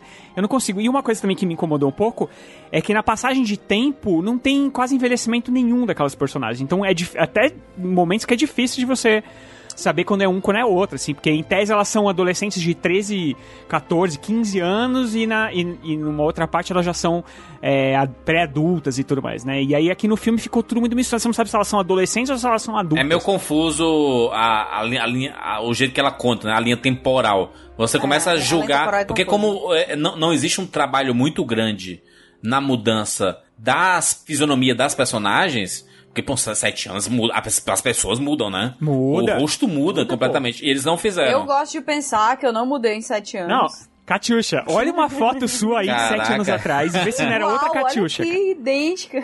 Pô. Coloca a peruquinha na Xoxarana. Caraca. A coisa mais importante, que eu, a, a dica importante que eu daria é. para as pessoas, porque realmente quando eu, quando eu fiz a crítica no canal, eu dei 9 mil justamente porque eu acho que é um pouco confuso assim, tá? A narrativa, a linha temporal é meio, meio louca. A dica que eu dou é fiquem atentos à correção de cor. É isso tá? Quando tá um pouco mais ah. azulado é sempre o presente, quando tá um pouquinho mais dourado ali, amarelado, é o passado. Fiquem atentos a e isso. E cinza é, é no futuro, né? O futuro barra presente, né? É, futuro, e porque uma hora fica tipo realidade, não realidade, futuro, presente, é meio louco, mas nessa hora aí você já se acostumou e você já sabe onde você tá. No começo do filme, eu ficaria atento a isso. Qual é a cena mais azulada, qual é a cena mais dourada. E é isso aí. É. E aí, 8,5, Rogério, então. Eu, isso. Vou dar. Eu, vou- eu vou dar nota 10 porque é um filme maravilhoso. Chorei no cinema. obrigada a, a aplaudir o jogo. obrigado. A couple of rules, though. No cursing, no off-color material. We do a clean show, okay? You go on right after Dr. Sally. I love Dr. Sally. Good, good, good. Well, someone will come and get you, okay? Perfect. Good luck. Thanks, Murray. Good. Uh, Murray, one small thing. Yeah. When you bring me out, can you introduce me as Joker? What's wrong with your real name? That's what you called me on the show. A Joker. Do you remember?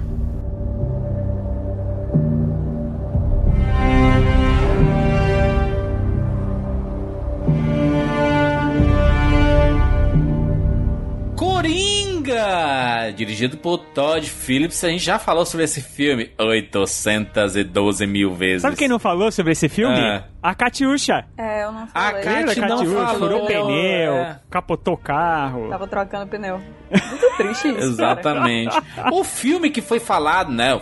O- filme perigoso, atenção, Coringa, né? Não teve Eu absolutamente admito que nada, eu falei, né? admito. Eu admito que eu falei isso também, tá? Tava erradíssimo. preocupado Frozen foi muito mais Fiquei perigoso, né? Não teve uma, uma briga de Frozen no cinema, né? Então, briga de Frozen, É, briga de mas- Frozen. mas- Depois da briga de Frozen, Cara, briga de Frozen. o, o alerta sobre o Coringa é um alerta, né, justo, né? Porque o filme é um. É difícil, né? É uma temática muito pesada e. É um filme que aborda lá a- o início de carreira no crime do Arthur Fleck, que depois vai se tornar o Coringa, o grande vilão do Batman, né? Inclusive, esse filme tem não, a né? introdução do Bruce Wayne. Se tem a introdução do Bruce Wayne, é o vilão do Batman. é. Olha, a gente já falou muito sobre o filme. É...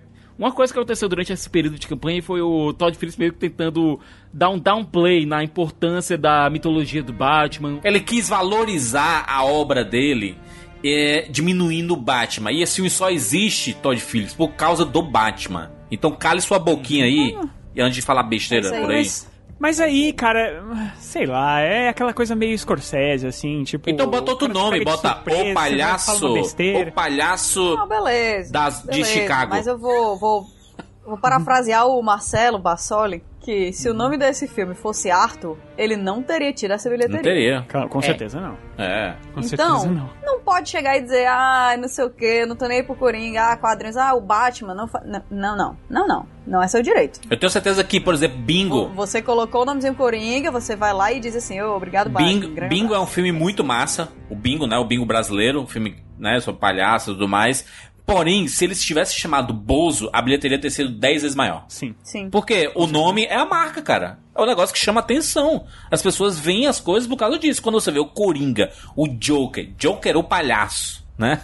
Ele lá, é, na, na, na capa, e aquele final apoteótico e tudo mais, e toda a parada com Bruce Wayne, Gotham City. É óbvio que existe a importância muito grande do, do Batman ali. Muito. né? E a, a campanha publicitária do Coringa é, é uma, uma coisa, acho que, pra se estudar. Porque foi incrível, não teve, assim... Eu conheço pessoas que não gostam de filmes de super-herói, de filmes baseados em quadrinhos, coisas do gênero, que, que foi assistir, cara. Porque chamou atenção. Entendeu? Chamou, chamou um público. Não chamou só o público, como, como vocês disseram, obviamente, é o filme da Warner de maior bilheteria da história, não é No isso? Brasil, né? É um filme de 18 anos. É um filme de 18 anos que, cara, bate, aliás, 16, né? Deveria ser 18. Mas 16 anos aí que bateu tudo quanto é recorde, é, funcionou pra caramba o filme e tal. Mas muito também porque gente que não tem é, nada a ver com, com. que nem curte esse cinema, foi, foi querer assistir o filme e, melhor, saiu do filme achando É incrível. a temática, Rogério. A temática do filme é muito foda. É, vo- você, você consegue se colocar, o que o Todd Phillips fez, foi colocar a gente na pele do Arthur, cara. E você, você obviamente que, que você consegue separar, você entende, cara, isso aqui é crime, isso aqui é violência, é matar pessoas e tudo mais. Mas você entende a indignação do personagem. Isso é a empatia que a gente tem sobre o, sobre o personagem. Você concordar ou não, é, são outros 500, né? Porque, enfim, o Coringa, ele é um criminoso. Mas é, quando você se coloca no personagem, e aí o Todd Phillips ele faz questão de humanizar esse personagem, E aí você entende porque é que ele tá passando. Ele passa por vários problemas, tem problema de cabeça e o governo, a, a, a, prefeitura tira o, o, a assistência que ele recebia. E aí você, caraca, por quê? E ele mesmo fala assim, poxa, eu sou doente e vocês estão tirando os meus, os meus negócios aqui, né? A discussão social desse filme é, é incrível, É. cara. É uma coisa que eu não esperava. Não esperava que, que fosse nesse nível que me surpreendeu muito positivamente. Sobre a campanha que o Rogério falou, é importante dizer que ela foi baratíssima, É, quase de exato. graça, e que grande parte dessa campanha foi o boca a boca, justamente Sim, o que a gente tá foi falando. espontâneo, esse né? filme é perigoso, esse É filme é não sei o quê, perigoso, esse filme é é, isso, aquilo. perigoso. To- é me- Olha, basta você chegar e dizer assim: olha, esse livro aqui é proibido, hein? Não pode ler, não. Todo mundo quer ler. Na hora que você fala que é perigoso, todo mundo vai querer ver. Que bom que o filme não era só isso. Que bom que o filme não era só essa Era o ameaça do marketing, é né? E sim um filme, e sim um filme muito bom, porque as pessoas foram no cinema, assistiram e assistiram uma coisa que não dá para comparar. Que a última vez que a gente viu uma coisa dessa foi em Esquadrão Suicida, né? Ah, é muito legal, tem isso, e aquilo, boca a boca levou uma galera aí pro cinema e assim, né? Deixo aqui minhas palavras pelo Coringa do, do próprio bichinho, Não, cara. é, é como a gente já falou, né? É, Jack Nicholson, indicado ao Globo de Ouro pelo seu Coringa. Heath Ledger, vencedor do Oscar pelo seu Coringa. A gente já pode cravar, né? Joaquin Phoenix, vencedor do Oscar pelo seu Sim, Coringa. sim, Jared, claro. Leto, Jared Leto, vencedor do... Do Oscar por outro filme, não por de Coringa, Ouro. né? Tirando a piada, tirando a piada, eu espero que realmente que esse Coringa, ele sirva como o, eu acho que o maior legado que ele pode ter é ser um start em discussões sobre problemas sociais, sobre a necessidade de sim o Estado dar uma dar assistência efetiva, não só assistência, mas assistência efetiva aos desvalidos, àqueles que precisam de sim ajuda psicológica e não podem pagar por É isso. isso. Porque no Amém, final a vítima é a própria sociedade. Sabe? Você não tá pagando isso porque não meu imposto está o meu dinheiro está sendo usado para custear problemas de saúde dos outros. Sim. E onde você vive? Você vive com essa pessoa, por mais que você more é, num bairro rico, eventualmente esses problemas de bairro Você pobre. queira, quem questiona isso É. é. uma pessoa que tem muito privilégio. Normalmente, Uhum. quando a gente vê esse tipo de discurso, né? Eu vi outro dia um, um cara no, no, no meu Instagram. Eu, gente, mandem perguntas aí pra eu responder aqui. Aí o cara, meu Deus, o podcast de vocês é muito preconceituoso, porque, né, vocês é, é, politizam tudo. Ah, caraca, mas tá falando de um monte de filme que a temática é exatamente isso. Caraca, né? E aí, essas, mas é que eu tá. queria só que vocês falassem sobre o Coringa, sobre o Batman e tudo mais, não sobre política. Pô, então não, não assiste o filme. Aí não faz o filme do Arthur, faz o filme né? do Não Arthur. faz o filme do É. Arthur, faz o filme do e- Batman. E, e assim, é o ponto baixo do filme, na minha opinião. Eu acho que na opinião de muitas pessoas, na, na verdade, que eu, que eu tenho conversado e tudo mais, é essa parte é, mais do, do que, que da família, o N e tudo mais, assim, porque é o que faz, na verdade, a história ser do Coringa e tal. Mas, cara, ela poderia. é, é, não teria o mesmo sucesso, tá? É, Mas não. poderia funcionar. E eu vou dizer, é um filme quando faz muito sucesso, e ele é muito aplaudido, depois de um tempo, começa a vir uma onda. Ah, o shit. Essa onda de jogar o filme pro cantinho, dizer, nem é isso tudo. Né? Na época que saiu, as pessoas estavam É. soltando fogos e ah, meu Deus, que foda, vi 15 vezes o cinema. Aí depois, é, né, nem, nem é isso tudo, tudo mais. Gente, pelo amor de Deus, gente. Aceita que o filme é bacana, a interpretação do Joaquim Phoenix é brilhante. E eu, eu, eu, eu conheço pessoas, é, porque eu já fui essa, essa pessoa, de fazer esse tipo de argumento, dizer assim, Hater eu recuperado. sou um hater recuperado, né? Tem cura, hater tem cura, tá? Eu, eu sei a cura. Exato. Se quiser, pode, pode mandar mensagem pra mim aí. É, Pergunte-me como. eu vi muita gente falando assim, é, mas esse filme sem o Joaquim Phoenix nem existiria. Poxa, aí pronto. Aí pronto. Aí o... o sem, sem os Andais, sem o Peter Jackson não existe também. É o, o, o The Dark Knight sem o, o Heath Ledger não existe também. É, se você tirar as peças que são realmente muito importantes pro, pra determinados filmes, eles realmente não existem, porque esses filmes só existem porque tem esse, essa, essas atuações e esses personagens. E faz parte, cara. Não, não à toa, o cara, né, tá com um monte de estatueta lá pra guardar em casa, né? E, e juras, eu vou dizer aqui uma coisa, sendo bem sincero. Pega o IMDB do Joaquim Phoenix, por favor. Depois daquela loucura que ele aprontou lá, da barba, da cadeira, da, entre essas cade- carreira de rapper dele, lá no Eu Ainda Estou Aqui, vamos pegar aqui os filmes que ele fez, certo? Só alguns de 2012 pra cá. O Mestre. Maravilhoso. Era uma vez em Nova York. Incrível. Vice Muito inerente. É, você nunca esteve realmente aqui. Gente, pelo Muito amor bom. de Deus, esse homem é genial. Ele é muito bom. É, você incrível. querer que ele esteja num filme e não roube o filme hoje em dia é, é inocência ou E, e, e, e o ela? Ela! Que O ele ela. atua literalmente com o celular. Não, meu Deus. e, e uma coisa também que tem que ser dita, que aí eu também ah, eu vou defender, tá? Hum. O Todd Phillips. Porque o Todd Phillips dirigiu para um cacete esse filme aqui, cara. Ele trouxe. Ah, ah, ele primeiro que ele não só dirigiu, ele escreveu o filme junto com o Sim. Scott Silver, né? Ele trouxe, eu tô tentando buscar o nome aqui, que é difícil o nome da- de quem fez a trilha sonora, que é o nome A do- Hildur. Hildur. Hildo Sabe o Gona... sobrenome dela? Sabe que eu ia dizer Guanabara? não, mas é a Hildur. Não, que Não também vamos é cancelar o fantástico. sobrenome dela. a fotografia desse filme, que é do Lawrence Sher, acho que é isso. Fantástica. A edição é fantástica. Cara, o cara não tá, não é à toa que está concorrendo a 11 Oscars. O filme não se dirige sozinho. O diretor, ele agrega, ele traz pessoas pro- o pro diretor projeto. comanda tudo, ele pensa em tudo e delega funções Tudo. todo mundo. É, é Ainda mais dele. quando ele é roteirista. Sim. Ainda mais quando ele é roteirista, como nesse filme. Então, quer dizer, o projeto é dele, É. entendeu? Então, é um filme que é muito do, do Joaquin Phoenix, realmente, ele destrói. Ele realmente, o papel dele, é, tudo que ele faz. Até isso ajudou a vender muito o filme, né? Porque, não sei se vocês lembram, mas teve aquela teste de maquiagem que Sim. colocaram no Instagram e, meu, aquilo foi visto milhões de vezes. A galera pirou com aquilo e era só um teste de maquiagem. Então, quer dizer, eu acho que o projeto em si é muito redondo. Eu assisti ele há pouco tempo e ele não mudou em nada. Pra mim, eu até gosto mais. Quanto mais eu assisto, quanto mais eu penso nesse filme, quanto mais eu converso sobre ele, mais eu gosto. E Coringa é o filme. Muito bem. Rogério, nota? 10. Excelente. Tirar nem pôr. Nível Fanta absurdo. total. Ô, Siqueira? Nota 9,5. Nível Fanta, com certeza. Eu vou dar 10 também. Kat? Eu vou ser o Rogério da vez. eu, é que ela me dói muito dizer isso, tá? Mas eu dou nota 9 Hum, para o Coringa. nota boa. Né?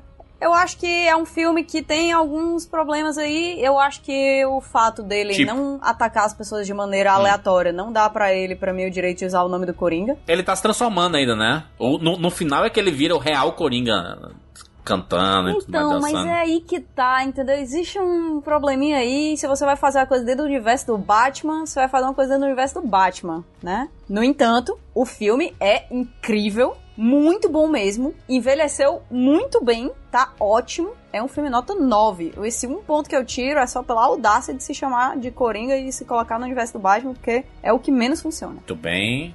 Eu vou dar. Eu já dei 10 também, né? Já foi, né? Quer dar de novo? Não, já, já foi, já foi. You're sitting there like a fucking baboon.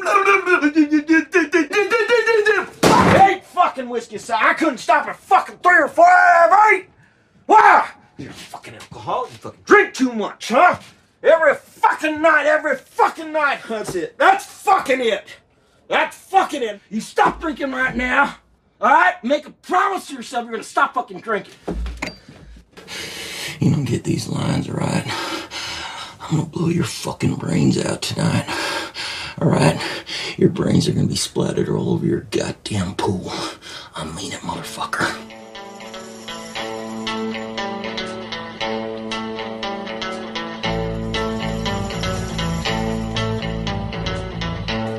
Uma vez em Hollywood, Quentin Tarantino com seu nono filme.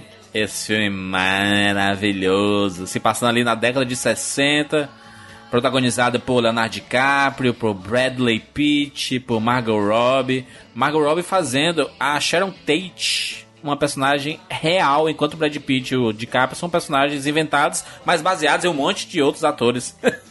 e personagens de Hollywood, né? E aqui se passa ali no finalzinho dos anos 60, né? Basicamente em 69, em que aconteceu muita coisa, e um deles o massacre lá da, da família Manson. E esse filme ele conta de forma diferente sobre esse caso. Ah, é uma fábula, né? Uma fábula de Hollywood. Tá, Tarantino fazendo a sua homenagem a Hollywood, já que ele já, já homenageou tantas outras frentes. É, filme de Kung Fu, Faroeste, a indústria dos filmes de crime, né? Que eram bem famosos ali nos anos 70, eu diria. Ele fez muitas homenagens, ali, principalmente em Canja Aluguel. Uh, próprio Pulp Fiction tem muita coisa disso. Mas aqui ele faz homenagem ao cinema e à Hollywood, e é por isso que ele tá carregando um monte de prêmios nas costas também, né? Continua sendo um filme maravilhoso que é. Você, você assistiu só na época do cinema ou, ou reviram esse filme? Eu revi, eu peguei o steelbook do filme, que eu não, não consegui resistir. Tem algum extra bom, quer? Tem sim, tem algumas cenas cortadas que mostram que o Tarantino tava realmente muito apaixonado por fazer lá o, o, a série do Rick Dalton, viu, cara? Tava realmente. Ele, ele fez. filmou muita coisa da série, do Bounty Law. E é muito divertido assistir quando esses mini episódios terminam, esses trechos dos episódios terminam, você fica com vontade de ver o resto, porque o Tarantino é bom em criar ganchos é, nesse esquema. É, gostei muito do filme. Agora, ele é obviamente um filme de cinéfilo feito para cinéfilos. Ele vai agradar muito mais quem conhece a história, quem ama cinema e quem, como o Tarantino, é... existe uma coisa que o Tarantino faz toda vez que ele termina de fazer um take e Deus sabe que esse homem faz muitos takes para todas as tomadas que ele faz. É, vamos fazer só mais um porque nós amamos fazer filmes. Ele faz a equipe toda gritar isso depois do final de cada tomada. Acho fofo. certo? Não vejo problemas, tá? Então, ele é um cara muito apaixonado pela arte, pela sétima arte. E esse filme, ele transborda muito desse amor. O problema é justamente como ele tá tratando com uma situação que é muito específica. E esse é o meu grande problema com o filme. É que não, não que o filme funciona para mim, mas eu entendo ele não funcionar para outras pessoas que não são apaixonadas por cinema, pelo, pelo fazer cinema é, ele acaba se tornando uma história um pouco, entre aspas, entre muitas aspas, maçante até chegar no terceiro ato. É, ele fala muito sobre você querer continuar a ser relevante no, naquilo que você faz. Você tem o personagem do Rick Dalton, que ele tá vivendo o que poderia ser o ocaso da carreira dele. É, você tem e junto disso você tem a história de amizade dele com o Cliff, com aquela a frase dele sempre que ele diz: "Você é um bom amigo, né?" Eu tento. É, você tem muito esse bromance que ele move muito o filme. Você tem a inocência de Hollywood, que é muito representada pela Sharon Tate. É, você tem a família Manson no background, com aqueles desgarrados que são atraídos por aquele discurso. Tem muita coisa que o filme fala, mas que muito, de, muito desse background, você tem que ter algum conhecimento Sim. dele para você realmente se envolver. Sim, pra, pra você comprar tudo ali, né? É. Como eu tenho esse background, e eu não tô falando disso, eu tenho esse bichão! Que Mas, coisa okay. feia, Mas... hein, Siqueira? Mas como eu tenho esse background, eu acabei me envolvendo muito com a história. Ele tem e mesmo. Mim, esse cara é conhece do filme. Tem que falar mesmo. É. Pois é. Mas esse é, esse é realmente o problema do filme. Se você não tivesse conhecimento histórico, você Mas nem, mas nem precisa ter muito conhecimento assim, não. Uma lidazinha na Wikipedia antes de ir pro, pro cinema já ajuda, já ajuda muito o, a, a, contextualização ali. Mas aí é que tá, Juras. A gente, a gente sempre fala aqui no Rapadura Cast o seguinte: o filme ele tem que sustentar por si mesmo. Ele, você não precisa ter lido o livro, você precisa ter lido um artigo ou algo do tipo para o filme ser foda. E olha, eu considero Eu Era em Hollywood um filme extremamente foda. Mas eu sou o primeiro a, a colocar que ele sim tem esse defeito na sua narrativa. Agora, ele tenta compensar isso com o carisma dos personagens. E os personagens, sim, tem muito carisma. Cara, o, o DiCaprio, eu, eu revi uns filmes recentes do, do DiCaprio. É que, que ator maravilhoso, né? A gente vê esse cara crescendo no cinema, desde a de, de, diário né? adolescente ali, que a gente vê ele pivetinho, Titanic e tudo mais, ele crescendo e passando por grandes filmes. Eu assisti, qual foi? Prenda-me se for capaz, recente. Ele com Tom Hanks. Que filme legal, mano. Cara do DiCaprio, mano. Que cara, que ator maravilhoso, mano. Que ator maravilhoso. Tudo que ele fizer, você tem que assistir, sabe? É obrigação você assistir. Que ator fantástico. E olha, você tem o Brad Pitt com um papel fenomenal. Aí é o maior de todos, né? Esse papel foi. É, é, esse papel foi feito. É, tem aquela expressão tailor-made. É, foi feito, escrito pro Brad Pitt. É, e algo, muita gente fala, mas a Margot Robbie tem poucas falas. Gente, ela literalmente é a encarnação da inocência no filme. A cena dela assistindo ao filme que a Cheryl Tate participou é sublime. É simplesmente sublime. Pezinho na cadeira. Ela encarna essa inocência. É, essa, ela encarna essa inocência, ela encarna a brincadeira. Ela. Nossa, a Cheryl, a, a Cheryl Tate Margot Robbie realmente é o é a melhor pessoa que o Tarantino já colocou em qualquer filme dele. Com certeza. E olha, olha que essa, essa, atuação do Brad Pitt, ela nem é meu. Meu Deus, né? Caraca, Abram Alas, que atuação fantástica do Brad Pitt. Nem é. Só que é um, é um, é uma- é um personagem tão bem escrito pra, pra pontuação dessa história que faz com que ele se encaixe bem num ator coadjuvante ali, por isso que ele tá ganhando tantos prêmios, né? É, se for comparar com outros que estão disputando com ele, o papel dele é muito mais relevante é, do que a maioria deles que, que estão indicados ali, né? Então, é, o Brad Pitt ele acaba é, saindo na frente nisso e que bom, e que bom que ele seja premiado por filme, por, por um filme do Tarantino, né? É uma coisa maravilhosa. Eu, eu não vejo problema da- do, a- do ator que faz a atuação mais, mais espontânea. Tipo, sem, sem maneirismo, sabe? É. Sem ter alguma. Ele, ele é um. e o- o- a grande sacada do Brad Pitt aqui é que você disso. acredita nele 100%. E quando você chegar lá no final do filme, você já comprou esse personagem há eras. Você tá com esse cara já, ó. Você, você tá. Ele é seu melhor amigo, entendeu? Eu acho que essa que é a grande sacada do personagem do, do Brad Pitt e da interpretação ele é um sabe? personagem meio dúbio, assim, né? A gente não sabe muito bem a história de background dele. exato. Você, você Você questiona, nem sabe né? se ele é um cara bacana, Exatamente. você real, você né? não sabe se é um cara, um cara legal. Mas pelo recorte que a gente tá vendo ali, ele é o brother do, do Rick, do DiCaprio, né? Então, é isso. Uhum. Nota aí, rapidinho. Era uma vez em Hollywood. Vai, Kat. Eu já falei, né? Tudo que eu tinha que falar sobre esse filme. A gente tem. um A, ma- a maioria desses filmes a gente tem podcast Coringa, era uma vez em Hollywood todo. É, Então, pois é. Eu, pra mim, esse é, esse é um filme nota 10, apesar de que eu tive umas, umas arengas, né? Umas implicâncias aí no meio dele, mas eu gostei demais. Ele é um. um lindíssimo, lindíssimo. muito bem, Siqueira. Bom, eu vou dar 9,5, que foi a mesma nota que eu dei pro Adoráveis Mulheres. Tô dizendo, depois de repensar o filme e ver esse problema, que eu, eu acho sim um problema, mas, como eu tô dizendo, pra mim o filme funciona de uma maneira maravilhosa. 9,5. Muito bem. Mas tu tem que dar nota do que é pra ti, né? Dar nota do que é pros outros, pro sei, universo. Eu tô sendo, eu tô sendo objetivo, Júlio. Tô Não, sendo tem que objetivo. ajudar as pessoas. Não, mas é a sua nota, não é dos outros. Tu não tá nem representante da, da- do, do sindicato dos cinéfilos do Brasil. Mas eu tô dando né, no meu diário. Eu tô sendo objetivo, Júlio. 9,5. Muito bem, Rogério. Nível Fanta, com certeza. Eu não acho que ele. Eu acho que é- a armadilha que, na verdade, Tarantino caiu é ele ter criado filmes tão. ba- envolventes, bacanudos, assim, né? Hum. Que tem as suas tiradas e tal, e que quando ele decidiu fazer o filme que ele, que ele queria fazer sem isso tudo, as pessoas reclamaram. Só que eu não sou essas pessoas. Eu acho esse filme Tu não é? inacreditável. Tu não é? Não é todo mundo. O cara que mais reclama, o cara que mais pega detalhezinho pra reclamar de filme, você não é essa pessoa? Não, eu não sou essa pessoa que reclama do Tarantino, que o Tarantino deveria ter feito o mesmo filme de sempre. Entendi. Entende? Que é um filme Tarantino numa, num cenário diferente, que é o que as pessoas estavam esperando aqui. As pessoas queriam o caso, é, esse caso da, da Sharon Tate, né, do, do Charles Manson, com o viés, né, com a roupagem Tarantino, e não é isso que ele fez. Ele fez uma homenagem pra, pra Hollywood, ele fez uma homenagem pro cinema, E ele fez uma história sobre a- o peso de envelhecer e ver sua, sua carreira ir embora com a cidade, né? É isso. Total.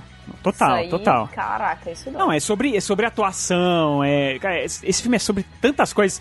E eu acho que ele não é um filme sobre os crimes do Charles Manson, que é uma coisa que as pessoas reclamam. Ah, porque não tem o contexto político. Cara, não é pra ter contexto político, porque o filme não é sobre isso.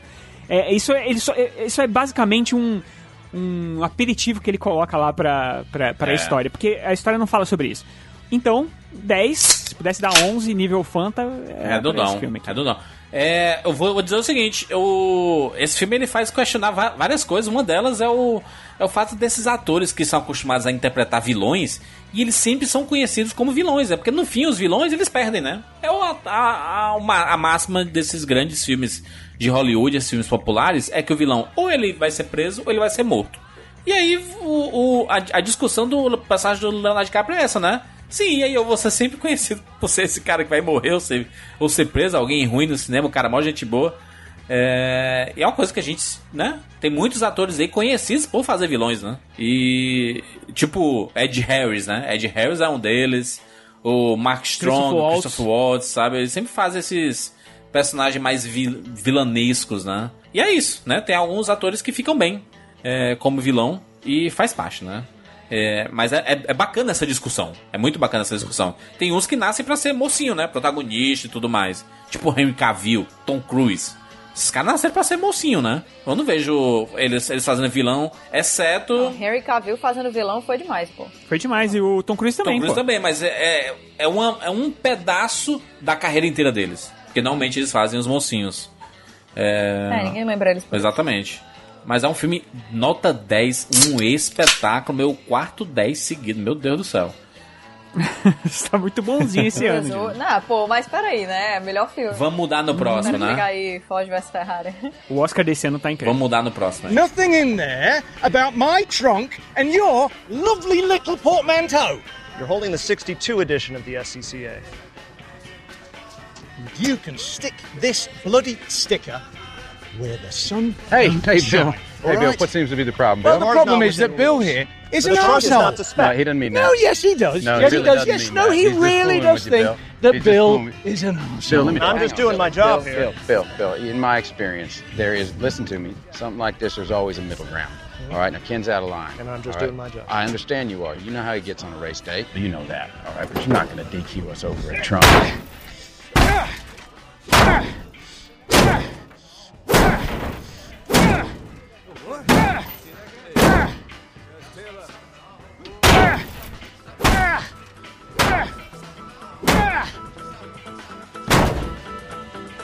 Happy Bill?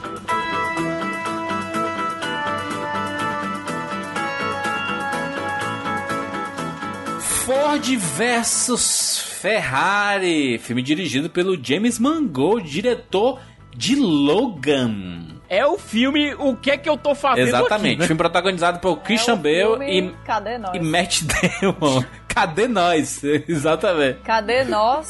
Cadê The Farewell? Cadê um monte de coisa? Mas aí temos Ford vs Ferrari. Ford vs Ferrari aqui indicado. Ah, um filme mostra lá o personagem do Matt Damon, o Shelby, que é um ex-piloto, né? Um ex-piloto vencedor daquela corrida de 24 horas de Le Mans, lá, lá na França. E do piloto também, o Ken Miles. Ambos personagens reais. Aliás, história real aqui. É, da briga entre duas escuderias, duas montadoras famosíssimas que são a Ford e Ferrari. Ferrari ganhando tudo na, na Le Mans. Porque assim, a, a Ferrari. Le Mans, Le Mans, Jurandir. Le Mans, é francês. Le Mans. a, Le a Mans. Ferrari, ela é uma empresa de luxo, né? De status. Ela não produz muitos carros é, por ano. É tanto que é, é é falado no filme assim: o que a Ferrari produz no ano inteiro, a gente produz em uma hora, a Ford falando. Então é, é, é bem diferente a parada. Só que é um produto de luxo e o que levou o nome da Ferrari pra cima foi o fato dela participar de competições esportivas em que o nome Ferrari virou sinônimo de vitória. Então ela vencia a Fórmula 1, vencia na, na Alemanha e tudo mais. E o Henry Ford II, o filho, o neto do, do Henry Ford clássico, ele falou o seguinte: Olha, eu quero ser esse cara, o vencedor também. Ele, quer- ele quer ser que nem o Enzo Ferrari, o que ele conseguiu transformar o nome da, da Ferrari, eu quero transformar o nome da Ford. E ele decide entrar nesse mercado de é, esportivo, né, com o nome da Ford. Só que a Ford não tinha é, histórico nenhum com isso tudo.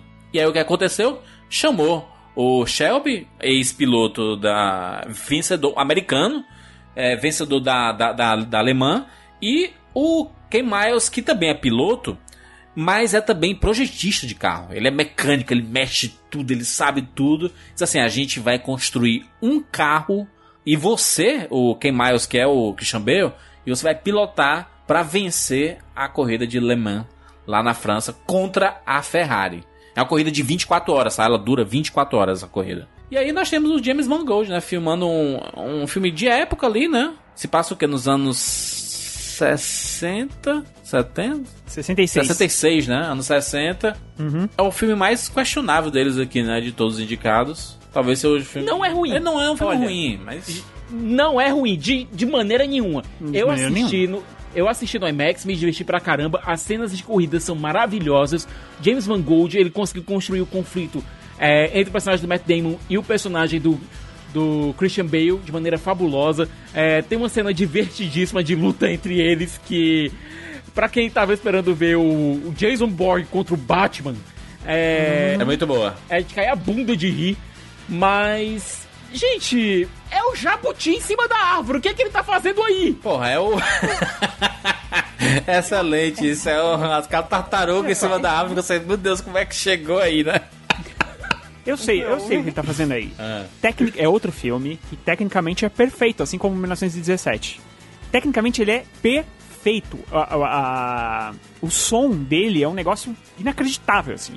que realmente chega a. O peito dá aquela. Porque, os, cara, os sons de, de carro, toda a parte da corrida é sensacional e tal. Eu acho que ele tem uma história, tem uma história de amizade, tem uma história de perseverança, né? É, não do, do Enzo, do, do, do- do Ferrari, nem do, do Henry Ford, porque são dois filhos da puta, um pior que o outro. Mas desses dois é, pilotos, né? Que um, um, na verdade, ele é o. É como se fosse um técnico, né? Sim, é o mecânico, né? E o outro Mecânico. é o corredor, então, o mecânico. E essa relação entre os dois e tal, isso funciona muito bem. Mas é óbvio que o Mangold quis fazer um filme de corrida. E se ele pudesse, ele botava duas horas e meia de corrida. Mas ele tinha que fazer algumas concessões. Então ele coloca eh, essa história e tal. Eu também não acho que eh, é um filme que, que, perto dos outros, ele realmente dá uma. Ele, Rocketman é, podia ele- ter entrado aí chega, no né? lugar dele. Entre Facas e Segredos podia ter entrado no lugar dele. né? Mas aí eu acho que, por exemplo, perto do 1917, ele pelo menos ele é tecnicamente perfeito, só que usando outras técnicas, obviamente. É, Só que pelo menos ele tem uma história. Então eu, eu pelo Que menos histó- vejo que assim. A é, história, Oscar- Rogério, é uma história de história é giromba, história. né? História de giromba. O que é, o que é, Lá vem, o que é a, vem. a história de Passou uma tarde giromba? discutindo o rolo aqui. Que é o Nossa, quê? esse assunto foi muito divertido pra mim. Por favor, fale mais. A história de giromba, que são o quê? Demais. Dois homens extremamente ricos colocando o pau em cima da mesa pra medir quem tem o pau maior. É isso. O filme é só sobre isso. É só sobre. Gente, ele é sobre isso, cara. São, Não, são fosse- dois homens se muito fosse- poderosos, o Henry Ford II e o, o, Hen- o o Enzo Ferrari, né? É, querendo ser o maiorão, o, o, o maioral, o bichão do mundo aí do automobilismo. Aí um pago mais, um não sei o que, um compro mais, um não sei o É só, é só isso. Aí a história bonita de amizade, ela fica totalmente pano de fundo, que no fim, ela também é uma Jura? história de giromba. Eu acho que é o entendeu? contrário. Eu acho que é Eu totalmente até contrário. concordaria contigo se o Enzo Ferrari tivesse uma participação grande no filme que É. ele não tem. Mas a fe... cara, mas o Enzo toda hora, ele manda Mas, o é, personagem ele, ele do, ouviu, ele ouviu do, contos, do Matt Damon. lendas do tamanho da giromba do outro. Ô, ô, Siqueira, Tá. o Enzo, E é uma reação toda hora ele manda o personagem lá do Justiceiro.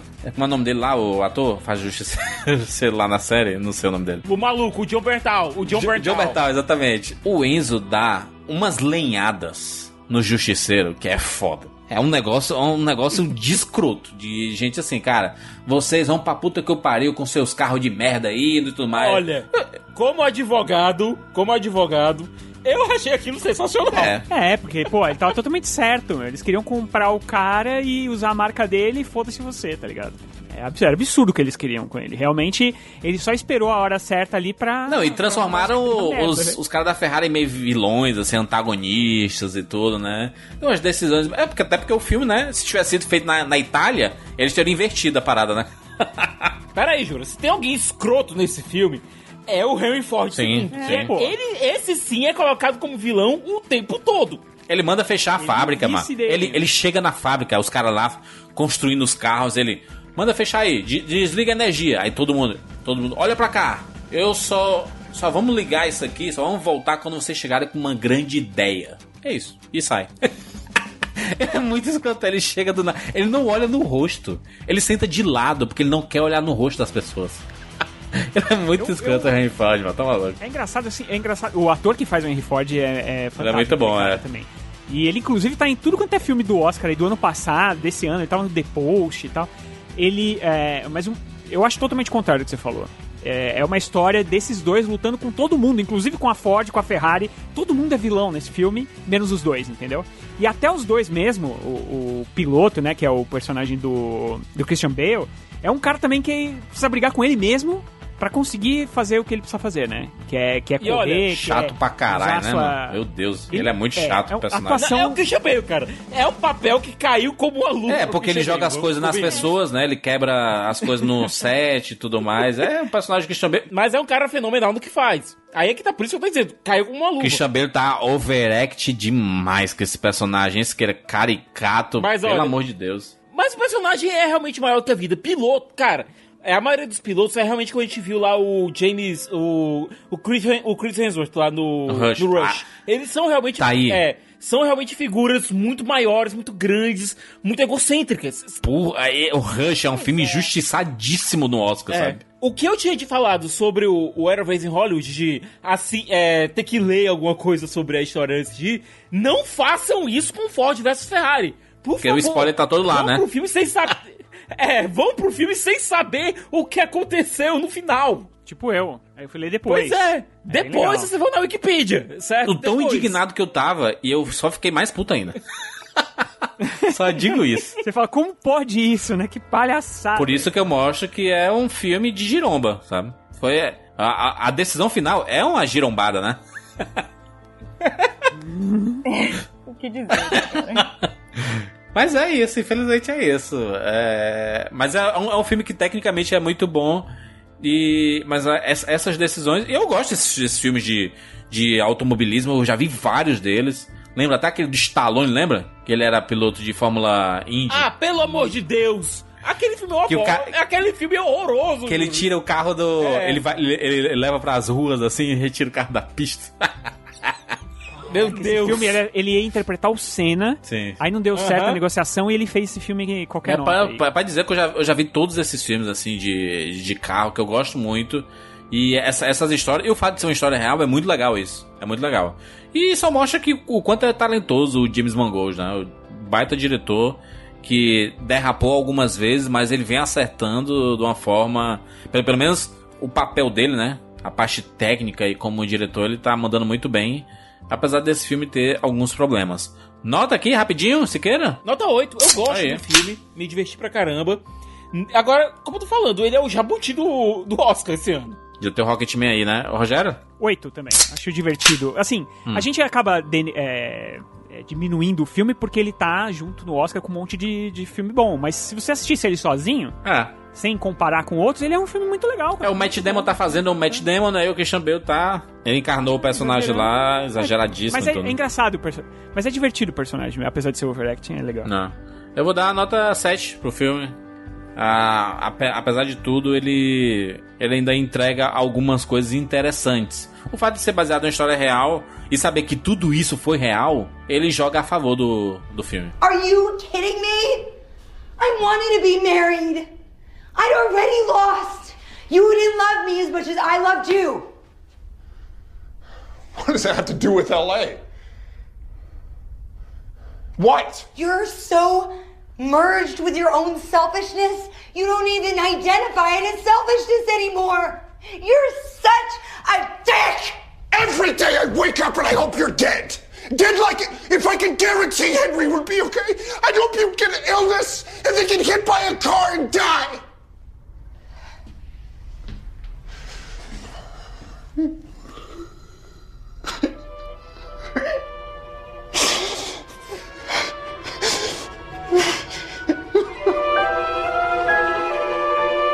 História de um casamento. Filme dirigido por Noam Baumbach, diretor maravilhoso, protagonizado aqui por Adam Driver Scarlett Johansson e ali na no como coadjuvante a Laura Dern e o Alan Alda, o Liotta e tudo mais, né? Filme que mostra o término de um casamento entre o Adam Driver, né? E Não entre o Adam Driver, né? Mas o personagem do Adam Driver e a Scarlett Johansson. Muita gente falava antes de assistir História de um Casamento, assim, pô, é um filme sobre término, e e é aquela parada que, ah, não tô com saco pra ver esse tipo de filme. Sempre existe isso, né? Quando você tá em determinado momento, você não quer ver determinado tipo de filme pra não estragar a vibe boa que você tá ou não piorar a vibe ruim que você tá. Esse filme, ele vai contra a corrente. Por quê? O término desse relacionamento, ele é só a pontuação. Ele é, um, é o- a coisa mais importante do filme? É. Mas ele é a pontuação porque o foco do filme é outra coisa. Ela quer falar sobre a indústria do divórcio. E o que envolve tudo isso, né? E sobre o casamento, sim. O, o que envolve. O casamento, porque a, a, a história realmente é do casamento. A gente fica sabendo do- de muitas coisas do antes, fica rediscutindo, revendo coisas que eles viveram ali durante esse relacionamento. É, é um filme, novamente, que não tenta fazer você chorar pra, pra sair com o sentimento, né? Ai meu Deus, me emocionei demais. Assim, de propósito. É um filme que eu achava que eu ia ficar destruída, assim, chorando, cara inchada e tal, e sair bem. Algo que me surpreendeu, novamente. E filme bom, né, cara? É, eu chorei. Eu chorei bastante. Eu chorei, chorei em dois momentos específicos do filme. Bichinho. Porque esse filme é foda. A atuação do Adam Driver lá é maravilhosa. Scarlett Johansson brilha nesse filme também.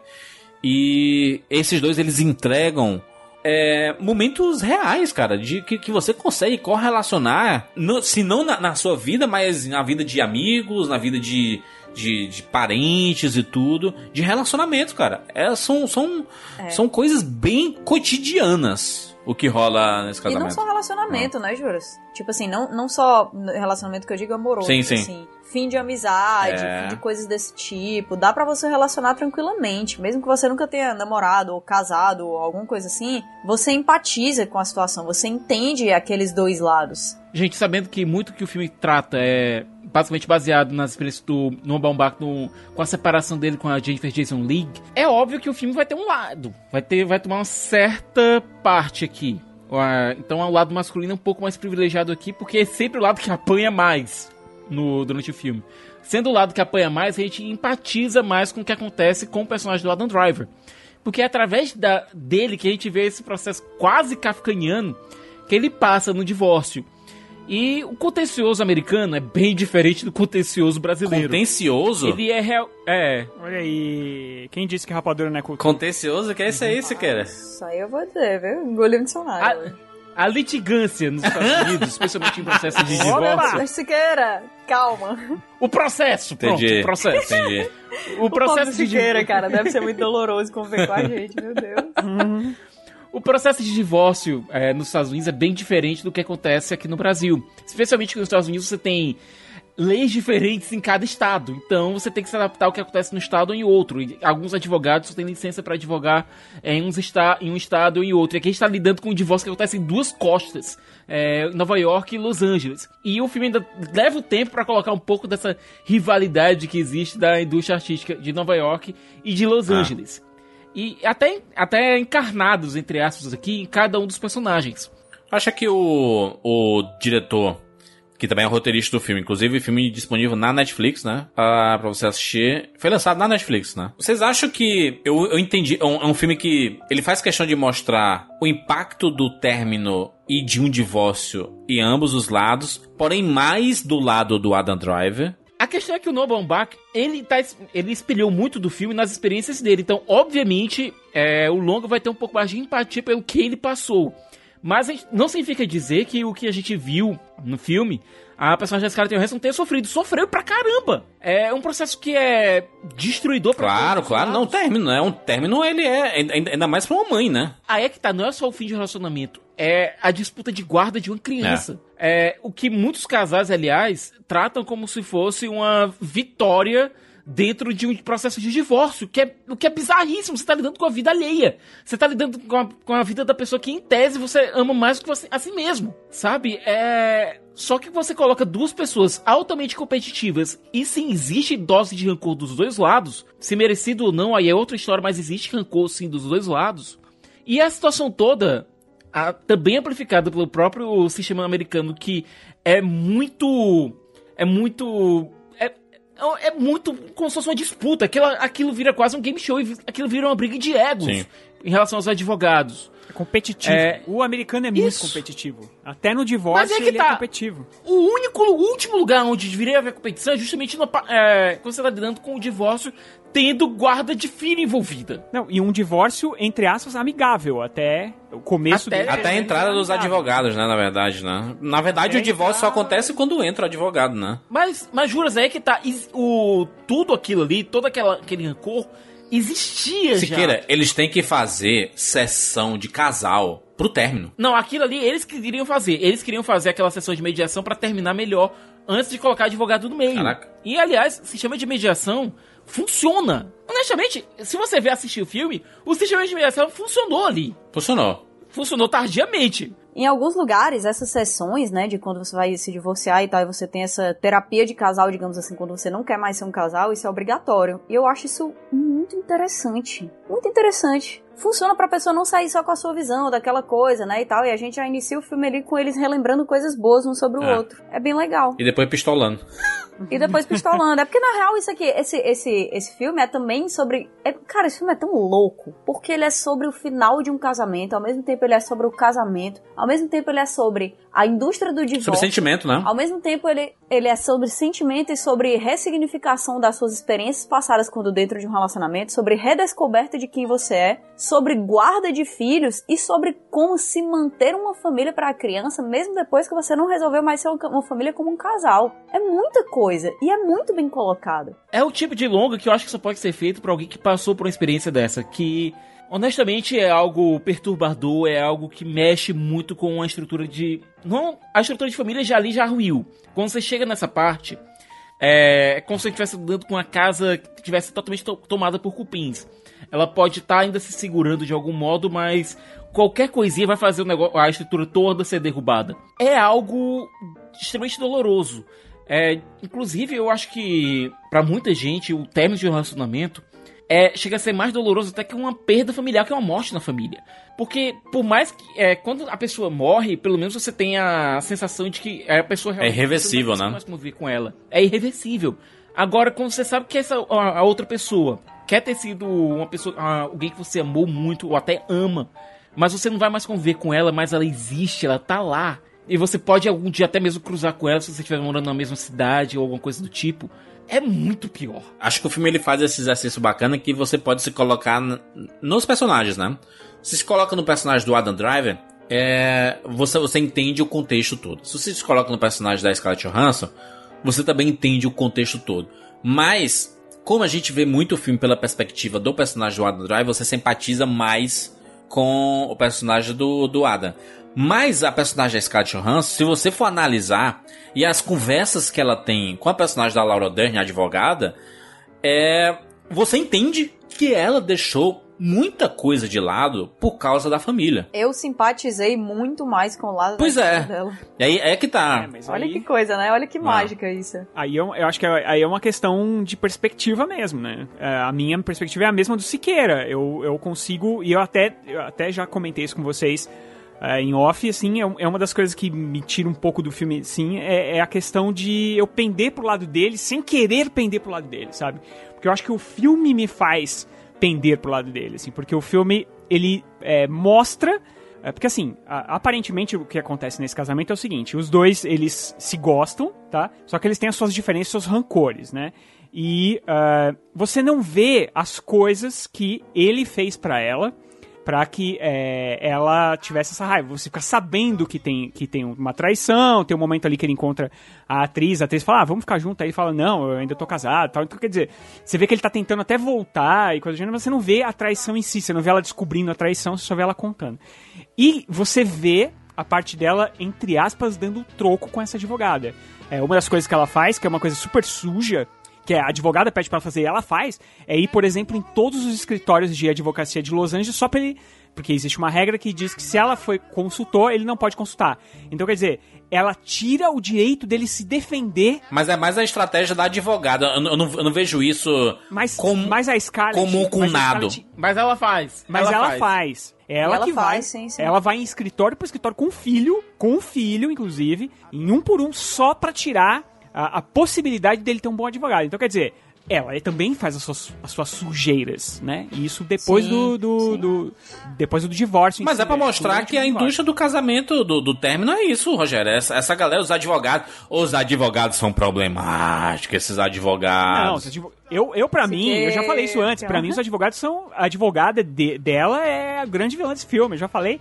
E eu continuo achando Nossa, que ela é. A advogada dela é muito boa. Eu não coloco nesses termos, eu não coloco nesses termos. É, você vê que ela é uma advogada que já passou muito, muito por isso. Então ela já viu muito caso parecido. Quando você lida muito com esse tipo de situação, você meio que se anestesia desse tipo de, desse tipo de coisa. É, tem um discurso que ela dá, de- é, quando o divórcio está basicamente finalizado já, que você nota que ela já passou por. Ela já viu muita coisa. Não tem sentimento, né? Não tem sentimento ali. É, é Ela tá anestesiada né? já. Ela já tá totalmente anestesiada daquilo. Ela ali. quer vencer o processo. E é como todo advogado, né? Quer, todos querem vencer. Agora você pensa o seguinte, Juras. É, você coloca nessa situação de vencer, vencer, vencer. Você tem um advogado do Alan Alda que ele tenta tratar todo mundo como se fosse realmente ser humano, inclusive aquele abraço que que Nossa, o Adam. Driver dá no que- você olha pro Alan Alda, você quer abraçar. É, mas é muito cara. bonzinho. É um peixinho, uma piaba na frente do tubarão, né? Aí. Pois não é. ganha. Não, e é justamente por isso que entra o personagem do Rei Liotta, que é tão escroto quanto a da Laura Dern. Total. Certo? Quando isso acontece, você- quando ele aparece, inclusive, em- em uma das audiências, você vê que a- o tom da Laura Dern muda. E a forma pseudo-amigável com os dois se tratam é.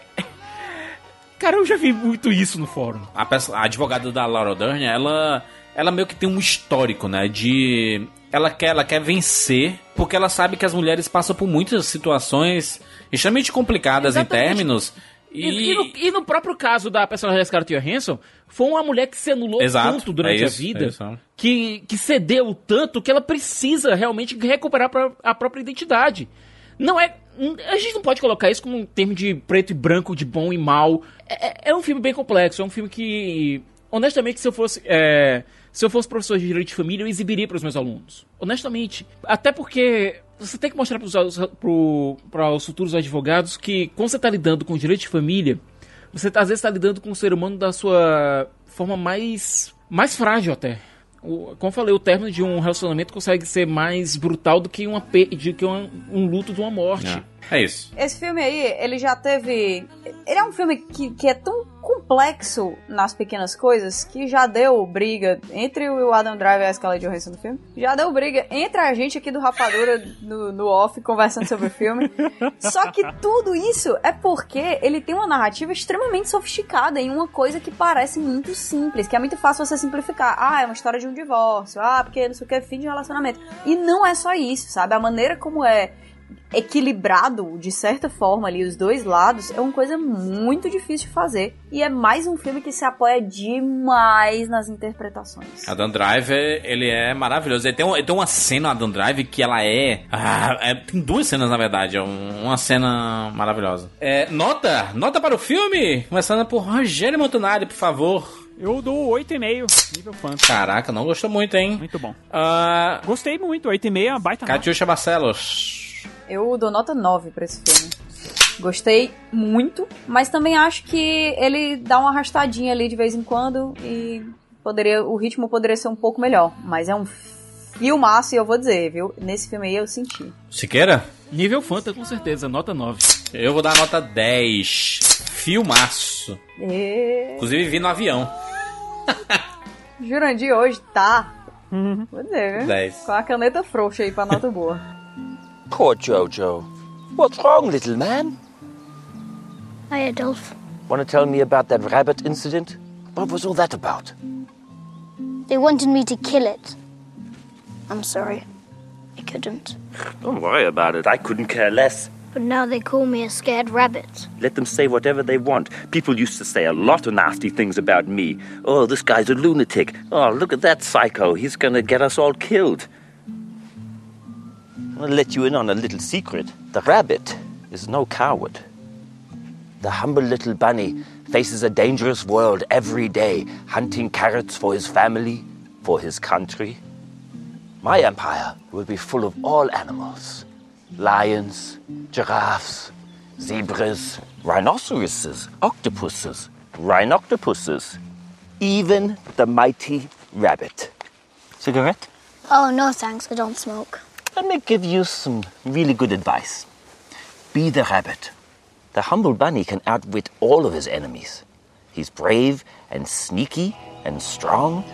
Be the rabbit.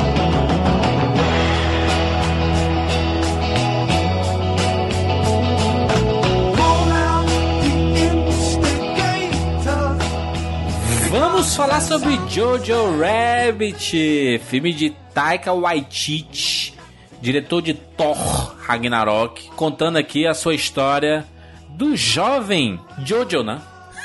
Que é o pivetinho alemão que tá durante a Segunda Guerra Mundial. É, é assim, esse filme, esse filme, ele é muito diferente, é muito estranho. Primeiro porque a gente vê um protagonista, um pivete nazista, na Alemanha durante a guerra. E ele tem um melhor amigo que é o Hitler. É um personagem imaginário. Não, melhor amigo, melhor amigo imaginário. É Calvin Haroldo. Só que no caso o Haroldo é o Hitler. Exato. Não diga isso do Haroldo. Mas olha, eu devo dizer que eu gostei muito, muito, muito, muito desse filme. Tem uma máxima que diz que ninguém nasce. Ninguém nasce mal. Ninguém nasce sendo racista. E a gente vê que no caso do Jojo, ele nasceu no meio da Alemanha nazista, ele cresceu no meio do governo do Adolf Hitler. Então aquela era a ideologia pela, na qual ele foi criado. Agora, no momento que existe algo que consegue interromper é, esse fanatismo que ele tinha e dar a ele a claridade de pensar e raciocinar sobre aquilo, na hora que você consegue ver o outro, o imaginado pelo Hitler, não como um inimigo, mas sim como um ser humano, a situação muda de figura. É, tem muito nesse filme de vários outros longas. Eu vi alguma coisa nele de Um Homem Bom. É um filme com Viggo Mortensen que também fala sobre a ascensão do nazismo. Eu vi um pouco de A Queda, as Últimas Horas de Hitler. Eu vi um pouco de O Menino do, do Pijama Listrado, mas a sensibilidade do Taika Waititi é bem diferente. Ele coloca a gente realmente do ponto de vista do imaginário infantil. E ele não descarta esse ponto de vista. Ele não trata esse ponto de vista como algo menor. Ele não trata a, a imaginação fértil de uma criança como algo a ser enxotado, mas sim como algo a ser respeitado. Em muito tempo do filme, você entende que desde o começo ele é uma sátira, né? Por quê? Aparece toda hora o Hitler, né, conversando com o menino e né? Que é o Taika Waititi, importante Não, pelo dizer. amor de Deus, no começo do filme tem o, o High Hitler que ele fica repetindo. Repete de novo. de novo, de Exato. novo. Aí, E tipo, ele sai gritando na que dançar. rua e tudo. É. E aí tocam as músicas maravilhosas, toca Beatles, né? é... Tudo em alemão. Beatles e David Bowie em versão alemã. Cara, aliás. To- É, músicas pop em versão alemã. Incrível. Mas olha, juras, eu, eu não entendo. Porque você, to é, você conta algo de uma forma engraçada que, to que isso torna menos, menos sério. Ah, não, não, É, não. eu, eu, peraí, Sé- eu não sério vou, é, Eu não vou, sério é. eu não vou ser. é, eu, não vou, eu não vou ser louco a colocar o Taika Waititi no nível do Charlie Chaplin. Eu não, não sou. Não sou seja mesmo. A ponto de fazer isso. Mas a ferramenta que é a mesma. A, a ferramenta que os dois usam que é a mesma é imaginação e riso. Pra tratar de um tema absolutamente sério. Essa doutrinação que essas crianças sofreram, que algumas crianças hoje hein, sofrem também. Como eu falei, ninguém nasce sendo racista. Ninguém nasce querendo odiar o outro. O filme fala, o, o filme fala sobre isso. O filme é, é justamente sobre isso. Você pode colocar qualquer outro contexto em qualquer outro conflito. É, mas o filme, os 30 minutos finais, e eu falo 30, mi- 30 minutos finais porque foi, foram marcantes esses 30 minutos finais pra mim, o filme tem uma virada surreal, né? Ele, mu- ele muda o gênero, inclusive, dele. O gênero mudou nos 30 minutos finais. Porque antes ele tinha. Era uma sátira, uma paródia. E você via muita piada em cima do, do Hitler, sobre a guerra, sobre o nazismo em si, sobre o fanatismo, né? Mas quando esse filme tem essa virada específica, tudo muda. E, inclusive, a discussão dele muda. Porque você vê que nem todo mundo tá imune, né? Às consequências de uma guerra. E a guerra só traz desgraça. É, se, por exemplo, o Homem Bom se passa no início do nazismo, na ascensão do nazismo, aqui o filme já se inicia nos, nos meses finais da guerra. Então, quando a, a Alemanha já tá indo pro buraco, realmente. Então, quem estudou um pouquinho de história sabe exatamente o que tá chegando ali. Tanto que o personagem do Sam Rockwell, ele já tá preparado pro fim da guerra, É. né? Desde o começo do Exatamente. filme ele já tá esperando. Isso, daqui a pouco eles estão aí já, sabe? A gente já sabe o que tá por, che- por vir. Se o filme vai mostrar ou não é outra história, mas a gente sabe historicamente o que vai acontecer com aquela. com Berlim ali, o que vai acontecer com a Alemanha naquele ponto. E você colocar isso do ponto de vista das crianças, que a gente. Quem viu a, queda, as últimas horas de Hitler, viu algumas cenas da, daquilo que é mostrado no terceiro ato do filme de forma séria, de forma mais estoica. A gente sabe o que vai acontecer. E os dois primeiros textos do filme sendo algo engraçado, algo leve, preparando você é, fazendo você se importar com aqueles personagens, Pra no último texto você fazer aquilo, eu considero realmente uma- um ponto forte do roteiro. É, de... É, mas, a inocência do filme é bonita, né? Assim, do o Jojo e o York, o amiguinho dele, né, de óculos. Cara, é, é muito bonita ver a relação. São duas crianças, né? Aquele moleque é sensacional. Aquele York. Ele é demais, cara. Olha, cara, eu queria um dele. bonequinho Brother, dele. Ele é demais. é demais, aquele moleque é demais, muito cara. bom, sério. Ele é. Assim, ele é um, é um filme que tem realmente esse viés é, da comédia e tal, mas, mas ele não escapa da guerra, né? Ele não. Ele não ignora o horror da guerra. Não, né? é. Em vários momentos o menininho tá passando e tem criança, eh, tem pessoas é, é, enforcadas. Né? Logo no começo do filme, Sim. assim, eles estão passando pela cidade, os dois menininhos, eles dão de cara. É, eles se perguntam entre si sobre os judeus e eles imaginam que judeus são monstros que têm dentes horríveis. Ah, porque eles eram os, vi- os vilões. Era, era assim, né? Quando na- na- nas épocas de guerra, a gente tem muitos relatos disso. Que se falava que os inimigos. Até um, tem um episódio do Black Mirror que fala sobre isso, né? De. é, que em uma guerra específica eles, eles acabam enxergando os adversários como baratas, né? Como uns insetos e tudo. Pega, por exemplo, o que os quadrinhos é, na época da Segunda Guerra Mundial fizeram com os japoneses. Eles eram todos retratados como monstros, cara. Pois é. E aí eles viam os judeus, que eram os adversários, né, entre aspas, como vilões. Aí ele pergunta pro, pro pessoal assim, ah, mas você é, ju- é- é- judia, então cadê seus chifres, sabe? É uma, umas, uns, uns diálogos assim, meio malucos assim, sabe? É legal que eles colocaram isso no- no- em uma criança. É. O Jojo, ele é muito muito fácil de você simpatizar com ele, porque esse moleque, caraca, ele é muito carismático, é, é impressionante, assim, o trabalho que ele É. faz é incrível pra uma criança, né? Acho que todos Sim. concordamos. Ele concorreu ao Globo de Ouro, inclusive, de melhor ator. E, Então- e, cara, foi merecido, tá? Foi merecido. É uma coisa que eu não esperava, porque, tipo assim, quando eu vi ele concorrendo, eu fiquei, caraca, a galera deu uma esticada aí, né? Não, não deram. Ele, ele é muito, muito bom. E aí, assim, quando colocam aquela inocência, junto com também uma curiosidade, junto com um, descontrole dos próprios sentimentos, porque ele tem aquela vontade de, de se manter no pensamento dele, mas ao mesmo tempo, né, as coisas estão acontecendo ao redor e já dá pra ver que ele não tá se mantendo naquele pensamento, por mais que ele queira. É, esse filme consegue passar essa dificuldade de acreditar em algo que não é o que todo mundo ao seu redor acredita, né? De ter um, um pensamento contra todo mundo, de um jeito que é muito doce, muito inocente. É, a- esse filme é adorável.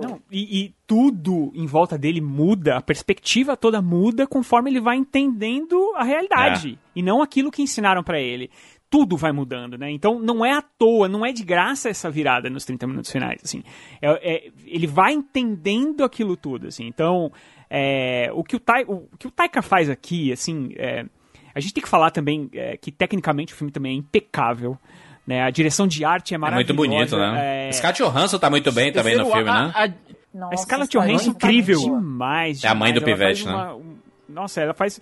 Eu, eu achava, sinceramente, exagerado ela tá concorrendo a, atriz e a atriz coadjuvante, mas vendo a atuação dela, é, é incrível, cara. Eu acho que é muito merecido. Ela tá sublime, assim, no filme. Ela tá. Você se apaixona por essa mãe. Como mãe. Eu concordo, né? eu concordo que a atuação dela é incrível, mas mesmo assim a indicação dupla não me desceu muito bem. Entretanto, eu devo dizer que depois de assistir o filme ela tá realmente incrível. tá vendo? é incrível, cara. E tem a Rebel Wilson fazendo um papel assim. Sendo Rebel Wilson, né? Ela faz todos os filmes. Tu falou do Chalamet, mas a Rebel Wilson ela faz exatamente a mesma coisa em todos os filmes. Nossa, é muito. Gente, é muito pior, por favor. É, muito... É a Rebel Wilson nazista. Ela faz sempre a mesma coisa, realmente, ela é Rebel Wilson, é no Cats quanto aqui, só que pelo menos ela é engraçada, né? É. Coisa que Ai, Deus, nosso falar. amigo não, é. ah, Não, já deu, chega. Mas todo o elenco do, do filme é, é sensacional, cara. E. Inclusive, o próprio Taika fazendo Hitler. Que, cara. né? Cê, olha que. gênio, né, sério, cara? quando, quando saiu essa ideia, todo mundo falou: Meu, esse cara tá louco, ele vai acabar com a carreira, Audácia. já era. O cara tá Audácia. fazendo um filme de piada que ele é o Hitler. A Disney, a. Disney não vai lançar, né? Porque o filme é da Fox, né? A Disney não vai lançar esse filme, porque, né? A Disney lançou, o filme fez sucesso, tá aí nas premiações. E olha, o Taika, o Taika tá incrível, cara. Porque é uma versão do Hitler que ela não precisa ser ancorada na realidade. Ela, ela é como o Jojo vê, o, enxerga o ídolo dele. Não, e tanto é que mostra uma foto do Hitler mesmo. Então Exatamente. aquilo ali é uma versão da cabeça do Jojo Não, do Hitler. mostra, mostra uma mistura entre os dois que é. Ah, É, muito foda. A cada, a cada passada do pincel, a foto Exato, muda. ele tá colando o pincel. a- ele ele tá, tá colando um papel com o rosto do Hitler na parede. E aí, quando ele passa o pincel da, de cola, uma vez é o Hitler normal, da, o, o real, e o outro é a cara do Taika Waititi fazendo careta, né? E aí, cada vez é uma diferente. Não, e, e ele tem o, o Führer como um, um deus na Terra, né? É, Eles, eles também falam, não é, só- eles não só odeiam os judeus, como eles têm o Führer como um, um deus salvador que vai salvar todos eles e a guerra é necessária. É um cara que, inclusive, come cabeça de unicórnio. Exato, cara. que é Pois bizarrice. é, então. Mas se você é. na- Rogério, se você é nazista e o Hitler é o líder do nazismo, então as pessoas, né, acabam idolatrando, né? Não tem jeito, né? É, Sim, mas é porque também a propaganda nazista, o menino era da juventude hitlerista, né, Exato, como, ele- é. como eles chamavam na época, que eram esses treinamentos, isso é real, eles faziam treinamentos nas cidades para que as crianças é, fossem treinadas mesmo para Pra um guerra, dia né? estar na guerra, É. ou, ou mesmo para fazer esse papel que o Jojo faz aqui, que é um papel de é, fazer com que toda a população compre a guerra. Não, e tem uma hora lá que eles colocam é, uma, uma- granada na mão da criança pra ela sair correndo e abraçar um americano e explodir. Pois é. E a Rebel Wilson fazendo isso com aquela cara de Rebel Wilson dela. Nossa, Mas cara. é, é, isso, Esse isso filme ele acontecia. podia dar tão errado, cara. Ele Podia, podia, dar podia, dar muito errado. Mas ele dá Mas você entende. Quando eu ouvi falar nele, eu fiquei, não. Mas você entende por que, que ele tá colocando, sabe? Não é, não é o tipo de malicioso, entendeu? Mas eu acho que isso aí é um dos grandes méritos desse filme. É conseguir pegar um negócio que, tá- que é 100% de chance de dar errado e não dar É. errado. O, o, o York carregando a metralhadora maior que ele. Ele nem consegue carregar direito a metralhadora. Não, ele, ele contra o Jojo, aí ele contra assim, aí ele. Aí o, o, o Jojo, York! Aí ele olha assim, aí solta o, o, o canhão, e aí a bazuca e a, a bazuca atira numa casa assim. é um. Olha, tem uma cena, tem uma cena com o Sam Rockwell e o Alfie Allen, é, deles basicamente encenando uma pintura de guerra, Sim. Que é absurdamente insana. Taika Waititi, parabéns, viu? Muita gente reclamando, dizendo que o filme mostra os nazistas como bonzinhos. E aí eu tenho que dizer, infelizmente, que eu acho que as pessoas que acham isso não entenderam muito Não bem. viram o filme, né? Não, literalmente O você filme. pode dizer que essa pessoa você não ente- você não gostou porque não entendeu. Se esse é o seu problema com o filme, você não gostou porque não entendeu. Né? Porque a maioria das pessoas que são racistas, elas não se dizem racistas. Ninguém fala assim, ah, eu sou racista. Eu, eu acho que a, a interpretação ela é errada dessas pessoas, Rogério. Porque você tá vendo. Se você assistiu o filme pela perspectiva de uma criança, você, mesmo a criança repetindo determinado discurso, você não consegue ver a maldade porque tem a inocência da criança. Você vê assim, é uma criança que não sabe o que tá falando, entendeu? É um, um, um ser que tá em formação ainda. Mas agora- agora, é, quando você vê os outros discursos do personagem do Sam Rockwell, do personagem da, da Rebel Wilson, e de como é retratado o próprio Hitler falando ao lado do, do- da criança, aí não tem como dizer que é, é o, na, o nazistas são bonzinhos, né? Não tem como. Ah, nota? Nota de 0 a 10 aí, Rogério? Nível Fanta total, nota 10. Excelente. Adorei o filme, fiquei apaixonado por, por esses dois moleques. Eu quero ver mais filmes deles aí. É, Siqueira? Nível Fanta com certeza, 9,5. Quer dar 9,5 pra tudo. É, Catiuxa? Pra mim foi nota 10. Excelente. Esse filme eu senti demais. Nota 10, 10. Vou dar nota 8,5 pra Jojo Rabbit. O Fanta ainda. É, é um filme que. Ele, ele não, não é muito grande, né? É, tem um pouco menos de duas horas, se eu não me engano.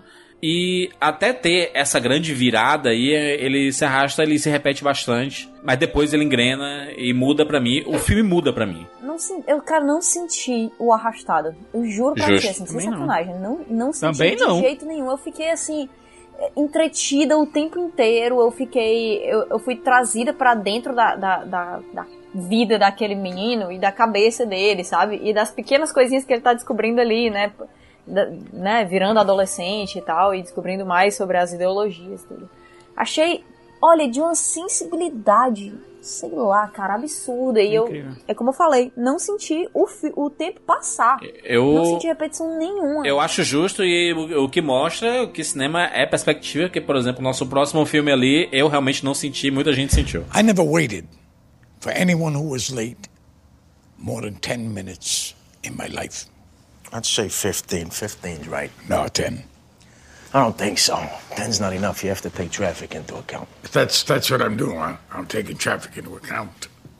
That's why it's 10. I still say 15. No, 10.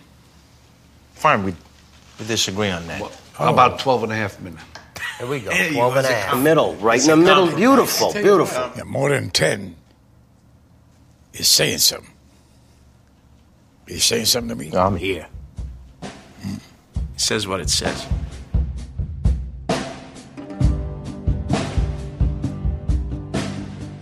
Vamos falar sobre O Irlandês, filme dirigido por Martin Scorsese, com um grande elenco, principalmente liderado ali por Robert De Niro, Al Pacino e Joey Patch. Caraca, esse filme lançado também na Netflix, né? Tá disponível lá para você assistir. Um filme com 3 horas e meia de duração. Literalmente um épico. E juras, existe um motivo pelo qual o filme tem essa duração. Existe um motivo pelo qual a meia hora de filme que muita gente diz: Meu Deus, está chato, não está acontecendo nada. Pessoal, vocês assistiram o filme? Vocês entenderam a mensagem que o filme quis passar? Eu. Prepara. Eu agora posso dizer que assisti Ass- o filme, tá? A Kátia assistiu em prestações Hoje. Não, assisti todo de uma vez, viu? 12 Não, vezes. não. Assisti todinho. Não, todinho de uma vez em um dia só. Eu senti a barriga, cara. Eu senti a barriga sim. Eu entendo por que, que ela tá lá. Mas eu acho que você dizer que ela não existe é, é demais. A única barriga que existe ali é do Robert De Niro. De é resto, de resto ali é um filme feito redondinho pra mostrar a. a é, um, é um- assim, normalmente quando a gente vai assistir um filme de máfia, o, o que é que a gente vê? A gente vê de jovem crescendo e tudo mais e virando grande mafioso e tudo. Aqui, o, o Scorsese decidiu mostrar o mafioso de meia idade. Que ele entra pro, pra máfia de meia idade e ele já. E de meia idade pra frente você sabe que não tem muito tempo, né? E ele não foi corrompido, não é um cara que foi corrompido. Sim, ele escolheu. Que entrou porque entrou. Quer trabalhar, quer ganhar dinheiro. entrou porque É. entrou. Ele sabia o que ele tava fazendo. É. Ele é queria de realmente pintar casas. É, não é aquele, aquele negócio de pegar a inocência e transformar com o crime. Não, não é isso. É um cara que decidiu ser bandido. Pô, pronto. Quero entrar nessa parada e quero ganhar uma grana. Existia violência dentro dele.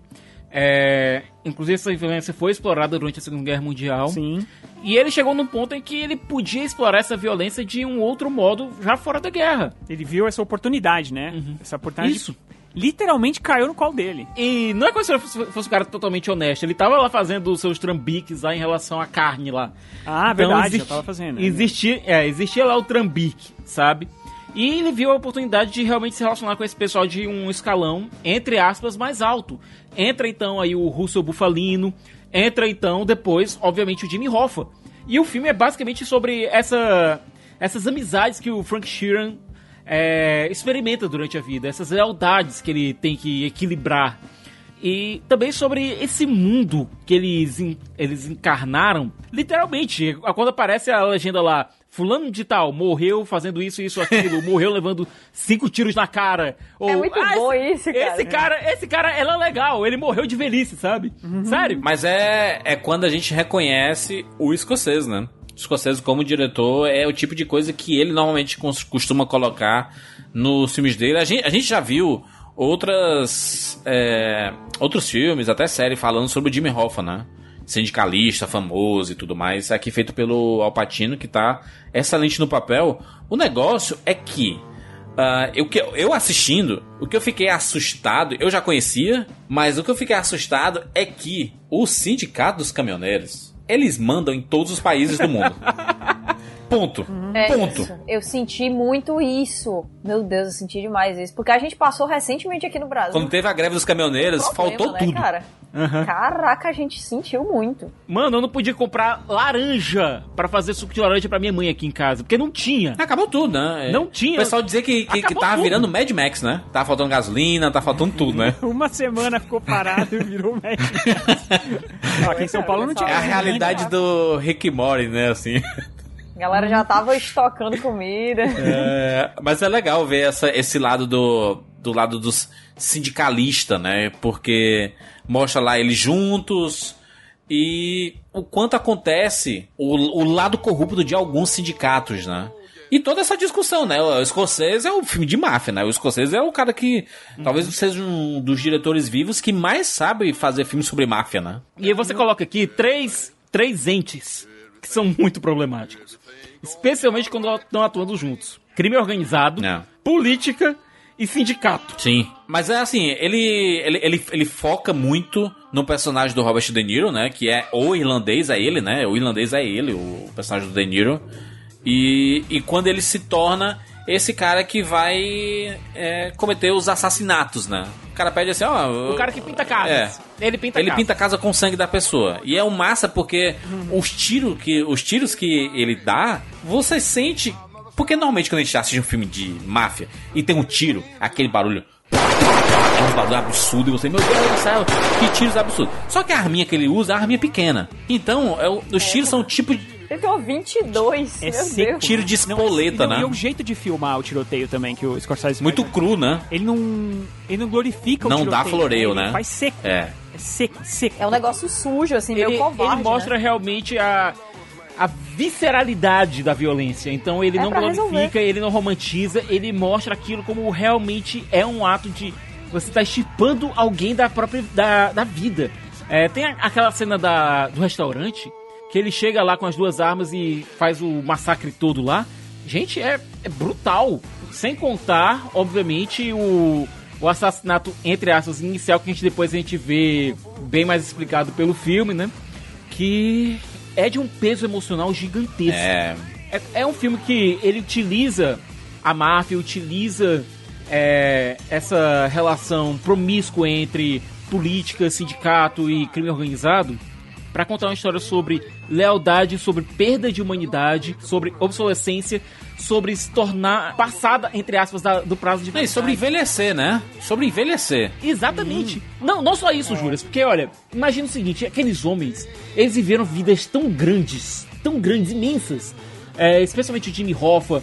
Imagina se eles tivessem vivido até os 80, até os 80 90 anos como o Frank Sheeran. Então, mas eu, mas eu acho que é isso, Queira. Eu acho que o, o que o filme me passou muito foi a, a sensação que eles têm de que eles vão viver para sempre. E aí o tempo passa e você não nota, cara. Você não nota. Quando você vai Exatamente. envelhecendo, você não, você não se tocou. E aí, caraca, tem umas partes assim que fica.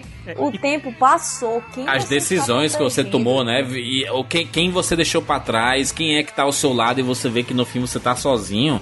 É um filme que bate muito sobre isso, né? Sobre a tristeza de estar só, né? Demais. E olha, e, sobre Ana- e o dano colateral, sabe? Que acontece que você às vezes nem nota, porque você tá focado em uma coisa, aspas, aspas, mais importante. Pois é, você pega a personagem da Ellen Packing, que muita gente reclama, não, ela não teve fala, não teve importância. Gente, às vezes você fala muito mais com um olhar ou com um silêncio do que com 10 mil linhas de diálogo. Mas, mas o Siqueira. Mas ela deveria ter falado mais. Eu né? acho, é, se tem um problema nesse filme, é o personagem dela. Porque eu acho que era um personagem que deveria ser um pouco um pouco mais contraponto, assim. Eu, acho que ela passa muito incólume, sabe, assim. Tinha é, muito pra dar. Eu acho ela que tinha muito, pra e ainda dar. mais uma atriz da, eu acho que ela inclusive gravou e acabou não entrando, sabe? É, porque você não traz uma atriz desse calibre pra ficar muda 10 minutos, que é o que ela parece, entendeu? Cara, o trauma com o silêncio dela é justamente o fato. Como a história está sendo contada pelo ponto de vista do Frank, ela não podia se abrir com ele, ela não podia falar com ele.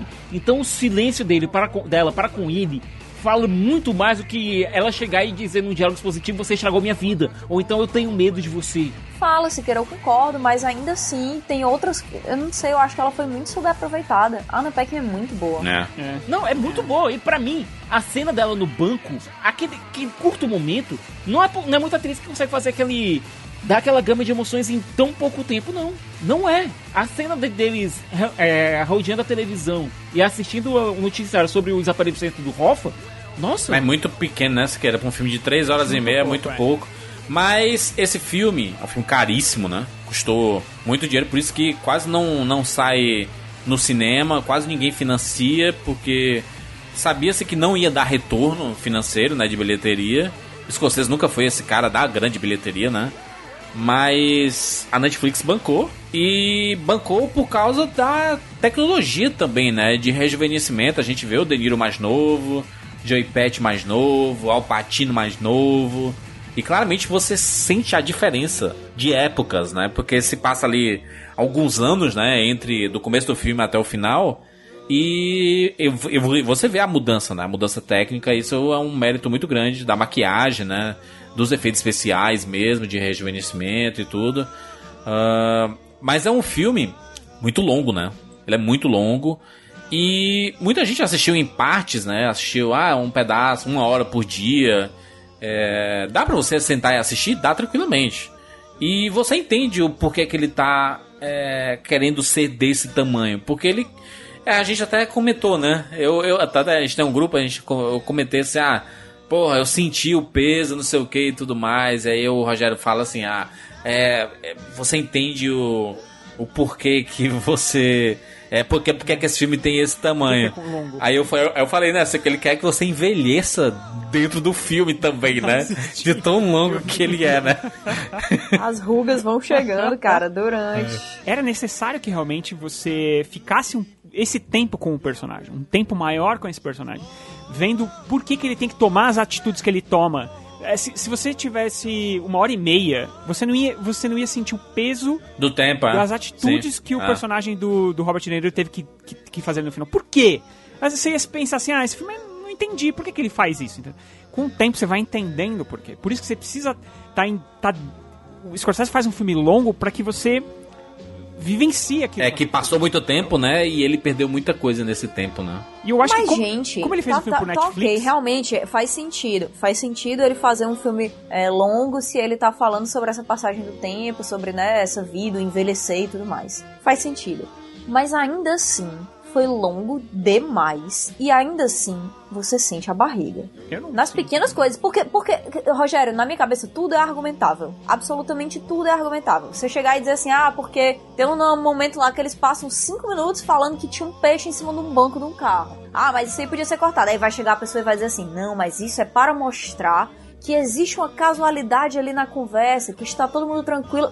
Tudo é argumentável. Sim, eles podiam discutir o macro, que são as coisas mais importantes, eles ficam se apegando a pequenezas. E é o personagem do Hoffa isso, que sabe? beleza! Que show, que show não tem problema, eu acho isso bom, mas é muito, juras, é muito, tá? É muito. É muito Medieval Patino. Puta que Hoffa- pariu. mano. Caramba, assim. que raiva dele, Se você mano. conhece a história do Hoffa, se você conhece a história dele, sabe que em algum momento da história ele desaparece, ninguém sabe que nunca mais ninguém sabe o que aconteceu com ele. E aí o filme aqui ele tenta dar, um, dar uma explicação pro que aconteceu. Você sabe que vai dar merda. E o Lazarento não cala a boca.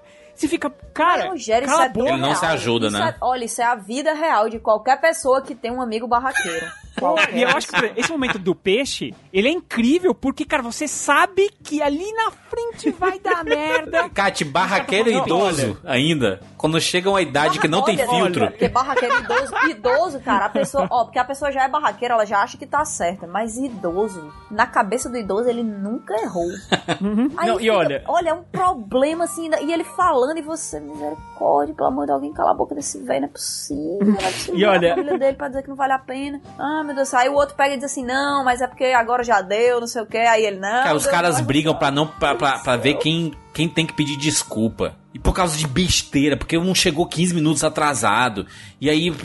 cara, é foda, é foda. É isso que eu tô falando. O, o, o negócio é muito macro. Eles ousariam, sendo eles não ous- ousariam.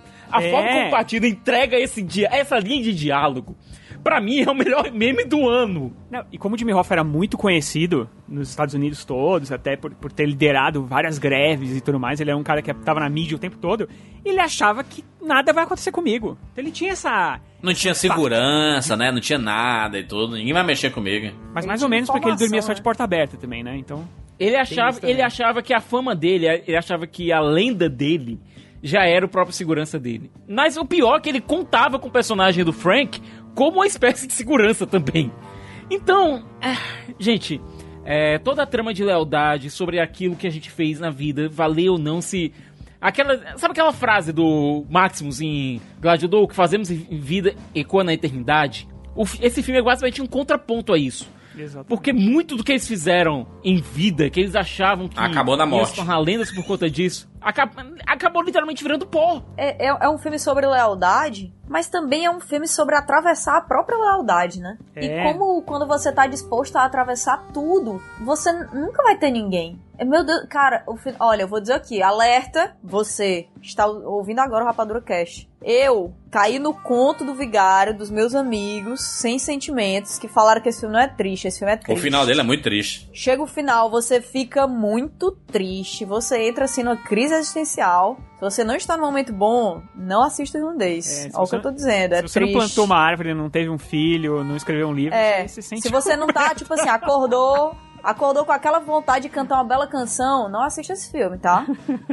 Deixa pra um dia que você tá assim no, no ok, é isso aí e tal. Que é um filme. É um filmaço. É um filmaço. Mas Eu, eu, é, um, é um filme que faz com que você.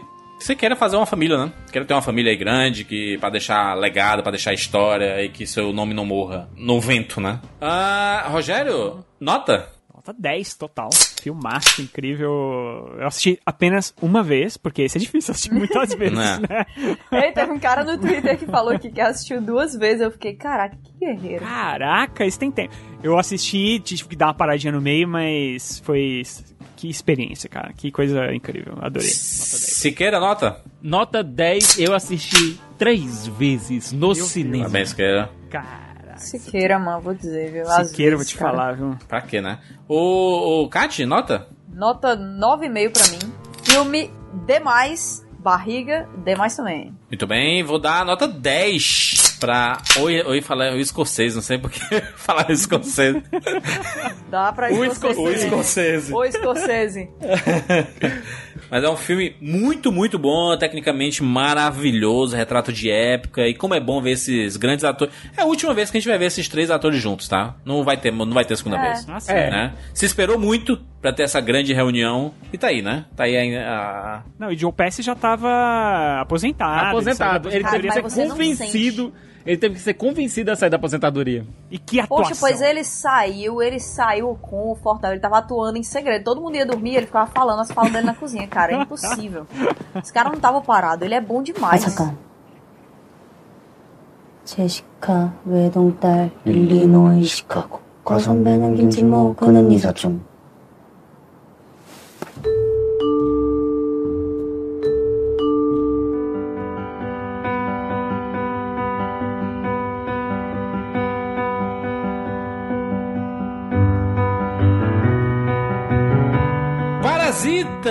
Filme dirigido por Bong Joon-ho, rapaz. Esse filme que ganhou uma força nos últimos dois, três meses surreal. Só se fala sobre Parasita mundo afora, né?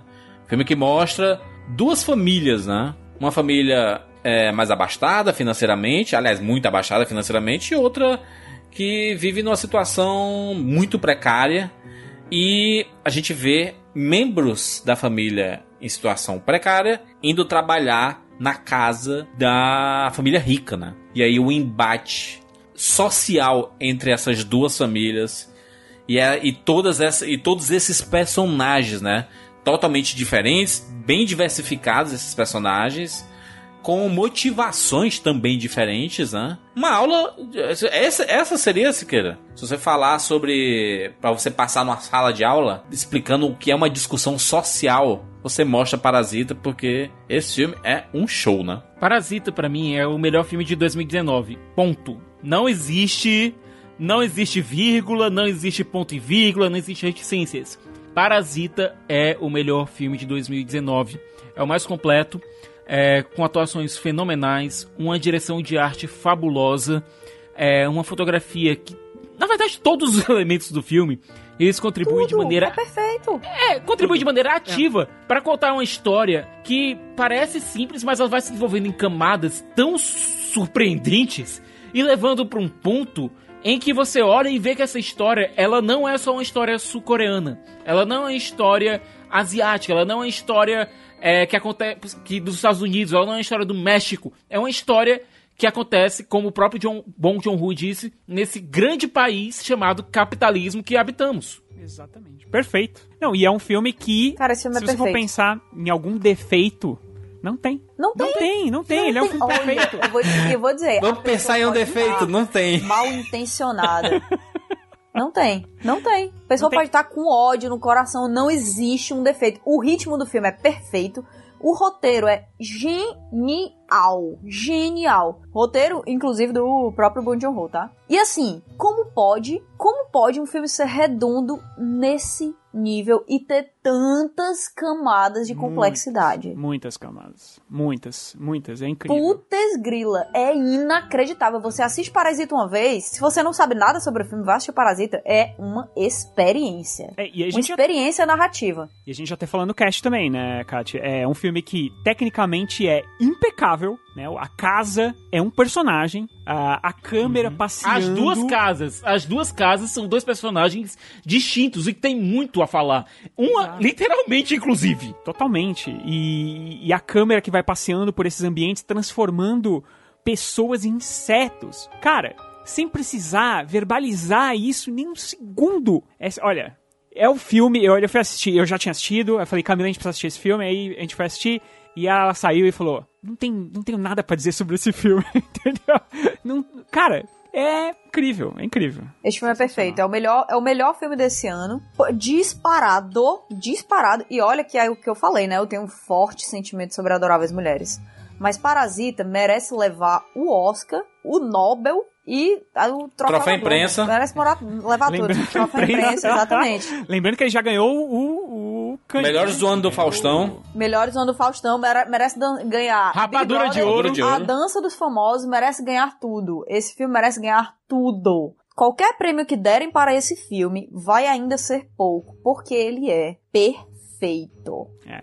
Eu acho que ele é o nosso filme desses. É o nível Fanta ainda- completo, né? Ele é o nível Eu- Fanta não, dos filmes. Ele não é. certeza. Olha, esse filme, esse filme não é nível Fanta, é o nível um engradado inteiro de Fanta geladinha, certo? Daquele ponto perfeito. É o único, é o único desses filmes todos indicados ao Oscar que é 10, é 10 de 10 pra todo mundo, né? Sim. 10 de 10, Ele é 13 de unanimidade. 10, pô. precisa falar. 11 de E é o- 10, é. 12 de 10 aí. 10, 10 Eu é pouco. vi comentários na internet de pessoas jogando um shade em Parasita. Hum, Mas já, claro, né? Nem acho isso tudo. Vi, fui esperando, né? Receber a parada e tudo. Não tem. Hum, Não recebi. E aí? A expectativa, a expectativa é um problema né? também, né? Porque Expectativa é um A expectativa pode ser um se problema. fala muito, A né? expectativa Eu, pode eu ser um acho que esse filme problema. é tão bom, Seu. eu acho que esse filme é tão bom que não tem nem como a expectativa atrapalhar ele. É, eu, eu, eu assisti com uma alta expectativa porque ele já tinha ganhado o prêmio em Cannes, né? Ele ganhou o prêmio principal, ele ganhou a Palma de Ouro em Cannes.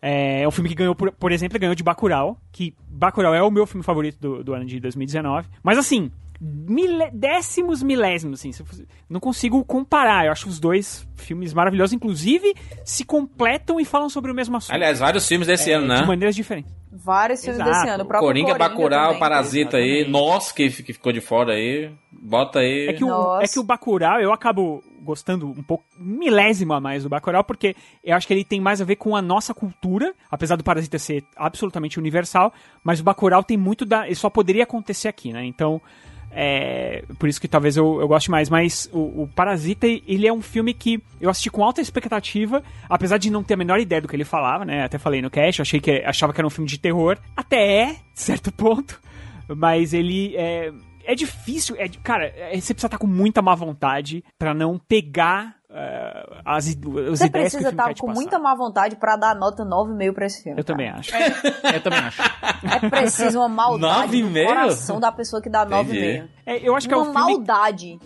eu acho que é o filme que agrada críticos, agrada público, Críticos e troianos? agrada quem assiste muito cinema, agrada quem assiste pouco cinema.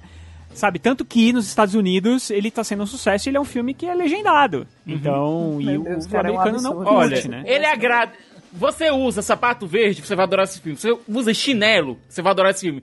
Tênis de academia, você vai adorar esse filme. Sapato social, você vai adorar esse filme. É verdade. Ah, outro filme que Caraca, fala esse muito sobre esse assunto que é desse ano, sapatos. que a gente, que infelizmente não entrou aqui nos 10 é o Nós também, né? Que também é outro filme que encaixa perfeitamente com E conversam muito bem. Conversam Sim. muito bem. Podia ter entrado no lugar do, do Ford versus Ferrari ali, né? O nosso. Podia ter entrado. Poderia, poderia.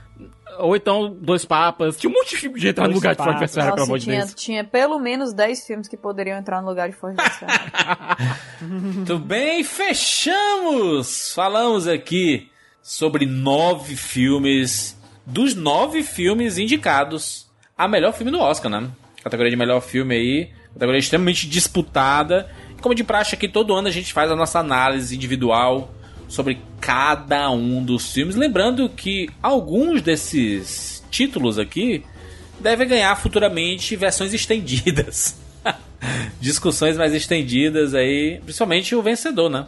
O vencedor da noite deve ganhar uma grande discussão aqui no Rapadura Cast. Então fica ligado, rapaduracast.com.br ou assina a gente lá no Spotify, muito fácil de encontrar. Só digitar Rapadura Cast, vai encontrar lá o ícone laranjinha. Já segue para você ficar ligado em cada edição que a gente lança. É, lembrando que você pode mandar pra gente mensagens nas redes sociais, lá no Twitter, rapadura, ou nos nossos perfis pessoais. A gente vai ficar muito feliz se você marcar a gente lá no Twitter. E levar a discussão sempre pra rede social é legal, né? Porque outras pessoas ficam sabendo também sobre o podcast e você acaba ajudando na divulgação de cada edição do Rapadura Cash. É isso, nos encontramos na próxima semana. Tchau.